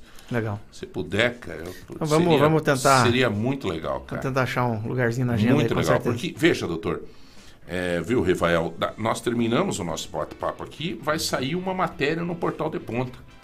E essa matéria, ela é distribuída aí, sabe? Então nós estamos ajudando as pessoas. O senhor me ajudou hoje. Confesso é- que é me ajudou, me ajudou, sabe? Obrigado, viu, doutor? Obrigado, eu que agradeço mais uma vez o convite. E quem sabe numa próxima a gente volta com esse assunto e dá uma aprofundada. Isso. E aí, o Achamos pessoal que, pessoal quiser ver eh, sobre finanças, investimentos, tem o meu Instagram, então, Médico Michael. Michael é M-A-I-K-E-L. Peraí, médico Michael. I-K-E-L. Michael. E aí no YouTube tem um canal chamado Médico Michael também, é Finanças Dominadas. Tá. Então, ó, Médico Michael, tanto no YouTube quanto no Instagram. Você pode é, acessar aí, tirar tuas dúvidas e tudo Sim. mais, tá? Mas fique tranquilo que o doutor vai voltar aqui com a gente, tá? Tá, Joia. Muito obrigado aí, pessoal, pelo convite. Nós já voltamos, um minuto só, você vai participando para concorrer então aos presentes de hoje, tá bom? É, participe, já voltamos. Descansada. Ouvindo FM Lagoa Dourada. A qualidade de quem está há 14 anos no mercado na área de medicina do trabalho, a Medivitae agora tem novidades em exames laboratoriais, toxicológico, raio-x e ultrassom. Medivitae em dois endereços, Francisco Burso 465 e na Avenida Visconde de Mauá 2559, Sala B Oficinas. Associe-se ao Medivitae Mais. Inúmeros benefícios esperam por você. Agendamentos pelo WhatsApp 429 9816 0008. Bom gosto e qualidade. Lagoa Dourada FM. Chegou a Páscoa Mufato. Tem grandes ofertas em chocolates, bacalhau, azeites e muito mais. Porque aqui A vida é divertida de fato, com tudo da Páscoa Mufato.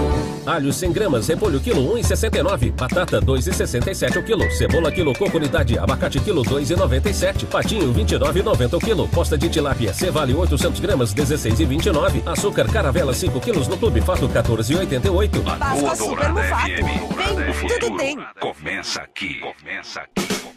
Débora e Osnildo Soluções Automotivas. Seu carro em boas mãos. Profissionais especializados em mecânica linha leve, revisão e injeção eletrônica. E você ainda pode parcelar nos cartões. Então, se seu carro estragou ou precisou de revisão, o lugar certo é na Débora e Osnildo Soluções Automotivas. Praça Getúlio Vargas 174A Nova Rússia. Fone 3225 1074. Lagoa Dourada. Aproveite! Descontão de 15% do IPTU 2023 é só até 31 de março. O seu IPTU é a energia que a prefeitura precisa para resolver os problemas da cidade. Mais saúde, mais asfalto, mais investimento no centro e nos bairros. Pague seus impostos em dia, negocie suas dívidas com o município e ajude a acelerar o desenvolvimento de Ponta Grossa. Não perca! IPTU com descontão de 15% é só até 31 de março. Ponta Grossa. Trabalho sério. Aqui só se ouve barulho de música boa. Você está na Lagoa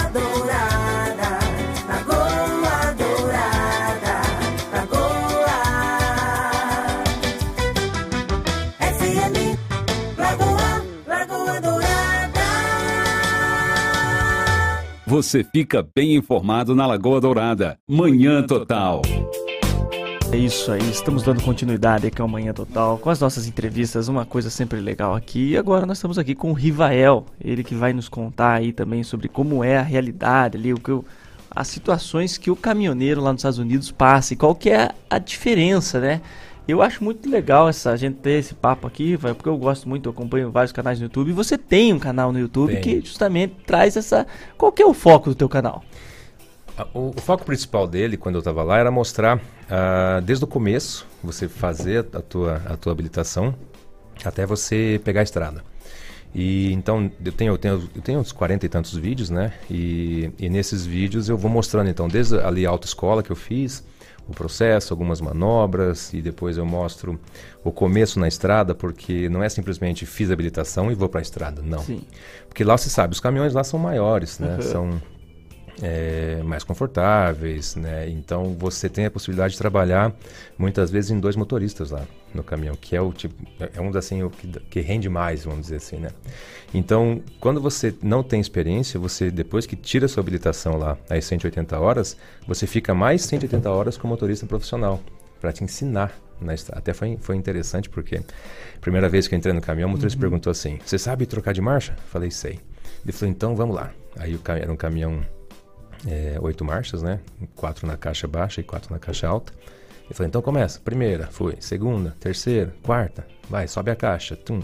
Aí quinta, sexta, sétima, oitava. Ele falou, agora você dirige nessa rodovia aqui por quatro horas. Nessa direto, marcha? Nessa marcha. Dirigem por quatro horas direto que eu vou dormir. Porque, né? Também o cara precisava Uhum. dormir também, né? Que ia chegar a hora dele dirigir, né? Um dirige, o outro dorme. E aí ele falou, então agora você vai reto. Hora- Quando chegar no fim da pista, aí você me acorda pra gente poder fazer o contorno e pegar outra pista. E assim foi. Então, ali... Mas é ali quatro horas de reta? Quatro horas de. Não, não de reta, mas, Uhum. né? Curvas leves e tal. E Oh. você não troca marcha, cara. Você, Que- aquela pista, você não troca marcha. Que Ia, ia em diferença. oitava, andando ali a 60 milhas por hora. E, e até, até as estradas lá é outro, outra Ah, é outro tecnologia, nível. é Então, outro mundo. No canal eu tenho ali algumas estradas, né? Que eu, que eu fui gravando, fui Aham. mostrando, né? E até o canal é o arroba Riva na Estrada. Na Estrada, já. Já tá nos grupos aqui, eu já tá enviei ali pro pessoal. Arroba Riva na Estrada. E até tinha outro nome, antes eu troquei, porque aí voltei, né? E agora o canal não fica limitado só aos Estados Unidos, né? Então nós participamos também da, da, da FENATRAN, eu gravei alguns vídeos na FENATRAN, na Feira, Fe- Feira Nacional do Transporte. E agora é, o meu filho tá lá, ele, ele vai continuar alimentando né, o, o, o canal com os vídeos. Ele vai gravar os vídeos lá e vai continuar alimentando o canal. Tem uma, uma dúvida ali, você comentou sobre a questão do frio, da neve. Uhum. E isso atrapalha muito, assim, na questão do dia a dia? Atrapalha, atrapalha bastante, porque você imagina, né? Você tá numa região que eu morava, Michigan, por exemplo. Você pode ter um metro de neve tranquilamente. Então, quando você vai sair de casa, primeiro, se você tiver condições de sair de casa de carro, você vai ter que pegar o seu, a, a sua pazinha, né? E, Você e- mesmo tirar. Você mesmo tirar. Ou você compra aquela, aquele, aquela maquininha para tirar a neve do seu, do seu driveway, do seu, da sua calçada ali, né? Do seu estacionamento. Na rua, nas ruas eh, vicinais ali, a- os vizinhos, alguns vizinhos têm aquelas caminhonetes que tem aquelas pás na frente, então ele passa e tira a neve e tal. Só que você imagina uma rua que é larga, ela vai ficar estreita, que vai ser onde passa a pá. Então você vai passar ali um carro, se muito, né? Eh, e nas principais, nas maiores, os caminhões passam da prefeitura e passam limpando, tirando a neve, jogando sal, né? Em alguns, em alguns Joga até lugares. sal aí. Sal, porque o sal ele, ele derrete, derrete a neve, né? Puxa, vem. Então você tem pistas muitas vezes nas rodovias que ao invés de quatro faixas viram duas faixas. Mas e o pneu? Você tem que colocar alguma coisa no Você pneu? troca. Você tem, você tem os pneus específicos de neve você tem- e tem os pneus também all season, que são para todas as temporadas, Uhum. né? Então normalmente você troca. Carros com, trações, com, com tração traseira, normalmente os esportivos, o pessoal nem tira da garagem. E lá é legal, porque lá você consegue pagar o seguro por uma parte específica do ano, né? Tipo, inverno eu não pago seguro, porque o carro não roda, o carro está na garagem, né? Então, normalmente esses carros com tração, com tração traseira são mais perigosos para você dirigir. Outra coisa também que não é só a neve que é perigosa, mas o black ice. Black é ice é, aí? quando é quando a, a temperatura, a diferença de temperatura, ele acontece muito em pontes, né, cabeceiras de pontes. A diferença de temperatura do solo com a, com a temperatura ambiente, então aquela aquela aquela neve ela derrete, vira água, aquela água vira gelo. E esse gelo com- com a cor da pista, ele fica é, escuro. Então, por isso que é o black ice. E você não enxerga que tem gelo. Então, você é, pode muito bem numa tá dirigindo e de repente perder o controle do carro. E te vê, vê às vezes acontecer isso, né? Você está numa velocidade boa, de repente perde o controle do carro porque você pegou um black ice. Isso, é, Se isso é eu- muito eu perigoso. tenho que fazer uma. Até não sei se o Rudolf é, concorda, mas sabe que não é o, o grande problema do caminhoneiro no Brasil?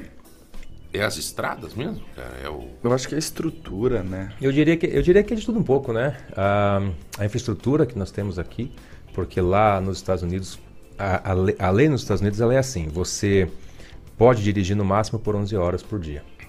Você pode ficar 14 horas logado no sistema, dirigir no máximo 11 horas e tem que descansar 10 horas.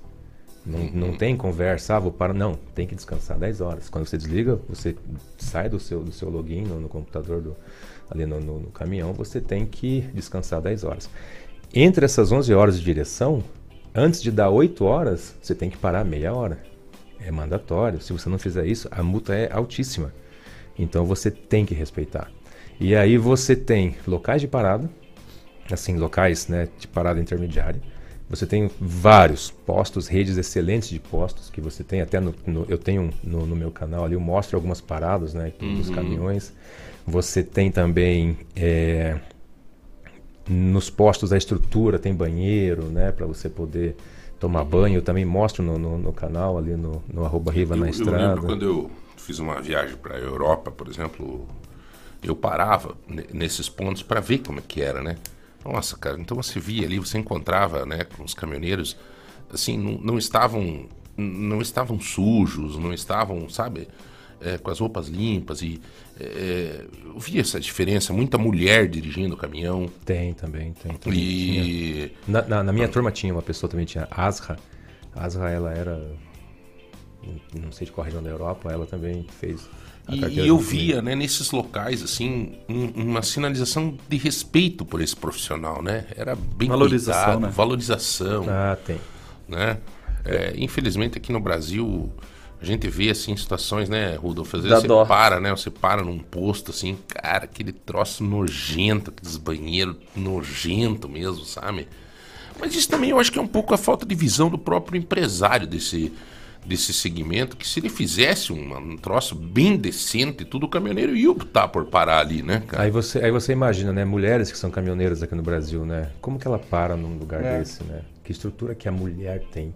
A mulher que aí tem bastante mu- mulheres, né? Uhum. Dirigindo hoje na estrada. Você vê os, né, os caminhões, empresas já dedicadas, né? A fazer caminhões voltados para elas, tudo, né? Então, Uhum. você vê que elas já são uma boa parte, né? Desses, desses profissionais. E cadê a estrutura delas, né? É. Como Eu é que acho- a mulher para num posto que não tem nem um banheiro, não tem É. um chuveiro para Sim, e, e eu vejo assim também, é, a própria sociedade não valoriza o, o trabalhador caminhoneiro. Durante a pandemia, eles não pararam, foram os que correram mais risco, é a classe que da área de saúde e também os caminhoneiros que estavam ali para abastecer os supermercados, para abastecer tudo, e eles não têm a valorização. Você pega muitas vezes é, essa questão que nós estamos falando da falta de estrutura, também além de toda a questão do empresário, tudo, mas também o próprio poder público muitas vezes não dá uma estrutura decente para o caminhoneiro. Você, é, o caminhoneiro não tem um, um local adequado para para nem sequer um- uma questão de saúde. Vai, o caminhoneiro muitas vezes ele sofre muito no cotidiano deles pela falta de estrutura que o poder público brasileiro não dá. Sim.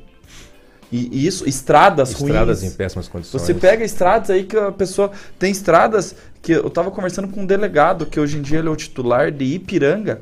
Ele é lá de, do norte, nordeste, não lembro com, exato. Assim. Tem uma estrada que só passa um caminhão e é para passar dois. Ele diz que é absurda a quantidade de acidentes que tem lá. É. E então, é, é, infelizmente, o Brasil sofre na infraestrutura e no respeito com o profissional trabalhador caminhoneiro. Sofre, sofre. Olha, e lá, e lá eu- você vê que nesse, nesse quesito lá é muito. É totalmente. Totalmente. Estradas lá, como você falou, né? É difícil você pegar uma pista simples nos Estados Unidos. E se você pegar, é aquela pista que é tipo no interior do interior, que não tem muito movimento, e qualquer subidinha você tem, tem terceira faixa. Né? Então essa é outra realidade. Pistas amplas, largas, acostamento dos dois lados, sonorizador no acostamento também. Então você vê assim que as condições são mais seguras Sim. lá para você exercer, exercer a profissão. Essa, essa é uma das principais diferenças, né? Porque o, o, o caminhão por si só, a legislação de lá permite que os caminhões sejam maiores, né? É. Aqui no Brasil, a nossa legislação não permite caminhões maiores, caminhões grandes, Eu né? tenho uma dúvida. Lá tem o limite de tonelada, né? Uhum. É, qual é o limite? Se eu não me engano, é 25 mil quilos, né? Que é 25 toneladas. É, depende, né? Depende da quantidade de eixos que você tem no, no caminhão para poder fazer esse transporte, né? Normalmente os caminhões lá... Lá tem caminhões diferentes também para você pegar longas distâncias, que era o que eu fazia, né? De você ficar até quatro semanas fora de casa. E tem, e tem caminhões menores que são para você fazer as entregas, né? Fazer o dia a dia. Uhum. Então existem Olha, essas diferenças de caminhões. Nós estamos conversando aqui com o Rivael. Aliás, Rivael, deixa eu fazer um registro aqui. A, a Merlin está mandando um abraço para você. Ah, sim. Tem outras pessoas aqui, tá de São José dos Pinhais. é, né? Mas a Merlin está dizendo, inclusive, que a tua esposa é esteticista. Né? Esteticista. Tem que trazer ela aqui, Exatamente. falar com a gente qualquer hora aqui, né? Vamos, vamos, vamos marcar É. sim. E. Mas se- aproveita e já segue ela lá no arroba Estética Marci Rodrigues. Estética? Estética Marci. Marci Rodrigues. Traz ela, eu vou combinar com o Zé aí, trazer Combinar, ela falar sobre, o Zé. sobre. Ela faz estética geral, facial? Exato. A, de- a dela, a parte dela é extensão de cílios, design de sobrancelha. Nossa, cara. Então essa eu tenho parte que também compensar de- a minha falta de cabelo e fazer uns cílios. Jogar você fazer um topete. É. E também estamos recebendo aqui agora uma visita de uma ouvinte que veio nos visitar aqui. Bom dia para todos vocês. Bom dia, Que como é- Deus abençoe. Eu queria muito conhecer. Eu sempre passava, agora parece que está no céu. Muito bonito, muito Que bonito. beleza. Como é que é seu nome? Maria de Lourdes. Maria de Lourdes. Por o sobrenome também. Como é que é o sobrenome? Belinqueve dos Santos. E, e- e a senhora mora onde? Eu moro ali na Maria? Euclides da Cunha, quase perto do cemitério. Já tá Aham. em pé lá, né? Mas não quero ir ainda. Não, daí que o Pelão é uma força gigante. É. Aquela- história quando o padre pergunta, né? Quem quer ir pro céu? E tudo É. Quem quer ir Não. agora? Ninguém quer. Não quero, não. Quantos anos a senhora Eu tem? tenho 73. 73, 73. anos. Que maravilha. A senhora escuta o nosso programa sempre? Nossa, eu fa- faço a minha jantinha, ah, faço minha higiene, vou dormir, deito, faço minhas orações, ligo o radinho a noite inteirinha. Uhum. Durmo e acordo com ele. Com a lagoa. E É, de manhã isso. cedo acompanha a gente também. Acompanho também, Deus abençoe, vocês gostam das músicas, gosto de tudo, todo o programa no geral, né? Que bom, que bom. Olha, então é a dona. A dona. Como é que é o Maria, nome? Maria. Maria. Tira o dona, tira o dona. É Maria de Lourdes, mas Não, tudo mas- conhece por Maria. É, Maria de Lourdes. É. Olha aí, gente, que alegria. É o nome da minha mãe. É? Olha, que coincidência bacana, cara, né? Minha mãe é Maria Luísa, caso. É. Maria Luísa. Dona Maria, muito obrigado. Venha mais. Olha, o dia, viu? O dia que a senhora quiser vir participar do programa, venha. Venho, vou contar as histórias, alguma história da vida pro senhor. Mas eu, que, é o que eu mais quero. É, viu? Eu convido sempre aqui Aham. os ouvintes para vir aqui contar Então, a história. Deus e a senhora deve ter muita história boa, Tem, né? tem Deus que abençoe. Tenho triste e tenho boa, mas as tristes a gente deixa para trás. É isso aí. Né, As, tem que 30, contar. as, as tristes a gente já superou. Já superou, Já superou. graças a Deus. graças Olha, a são Deus. 9 horas e 50 minutos, não poderia terminar o programa de uma forma melhor, né? Exato. De ter aqui pessoas tão bacanas, tão boas hoje no programa, né? Mas ainda eu quero fazer uma pergunta ao Rivael, que, que gentilmente está aqui conosco hoje nas férias dele, né? Exato. Abriu um. tá nas férias na DAF. Ele que é, é engenheiro de produção mecânica, é um dos responsáveis lá, é o gerente de frotas da DAF né, pela experiência de ter morado nos Estados Unidos, ter sido motorista de caminhão nos Estados Unidos, vem comentar com a gente um pouco dessa realidade do Brasil, não comparando, mas fazendo né, um- Exato. uma analogia com, né, com essa realidade. É, eu me parece que eu já sei a resposta da pergunta, mas eu tenho que fazer. O caminhoneiro ganha pouco, né? O caminhoneiro no Brasil, ele poderia ser melhor recompensado. Tudo, tudo depende também, né? Depende do caminhão que você dirige, da carga que você transporta, do tempo de estrada. Então é muito relativo você dizer, né? Essa, o caminhoneiro ganha pouco, ganha bem, né? É muito relativo. Agora, o interessante, João, é comentar com você, eu tenho um, um projeto de levar motoristas para os Estados Unidos. Ah, legal. Sim, eu tenho esse projeto. Ah, e é um eu- projeto teu, pessoal? É um projeto pessoal. De levar motoristas para lá. Quando eu voltei de lá para cá em, 2000 em 2016, né, no final de 2016, já tinha uma necessidade lá de pelo menos uma falta de 60 mil motoristas nos Estados Unidos. Nossa. Então eu passei de 2017 até 2022 tentando encontrar uma forma de levar esses, de levar esses profissionais para lá. E ano passado eu encontrei uma empresa parceira nos Estados Unidos de recrutamento. Então essa empresa parceira, que ela fica com, ela tem sede no México e também fica lá no Texas, então ela recruta motoristas ao redor do mundo para poder dirigir nos Estados Unidos.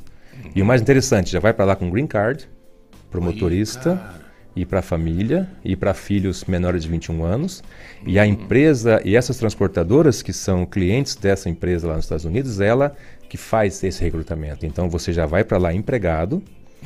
E detalhe, dependendo do, do tempo que você dirige lá e da tua habilitação que você tem aqui no Brasil, você podendo ganhar até 2 mil dólares por semana lá nos Estados Unidos. Então Bom, esse, mas esse, e como esse é um- que a pessoa faz para para fazer contato, para ver como é que como é que ele faz para fazer essa experiência que você teve a oportunidade de fazer e agora está dando essa oportunidade para outros? Isso, é, pode, pode procurar através do, do canal no YouTube, do arroba Riva na Estrada, ou então... Riva na Estrada. Riva na Estrada. Fácil, né? Né? Tranquilo, né? Riva na arroba, Estrada. arroba Riva na Estrada. Vai ter uma foto minha lá todo bonitão.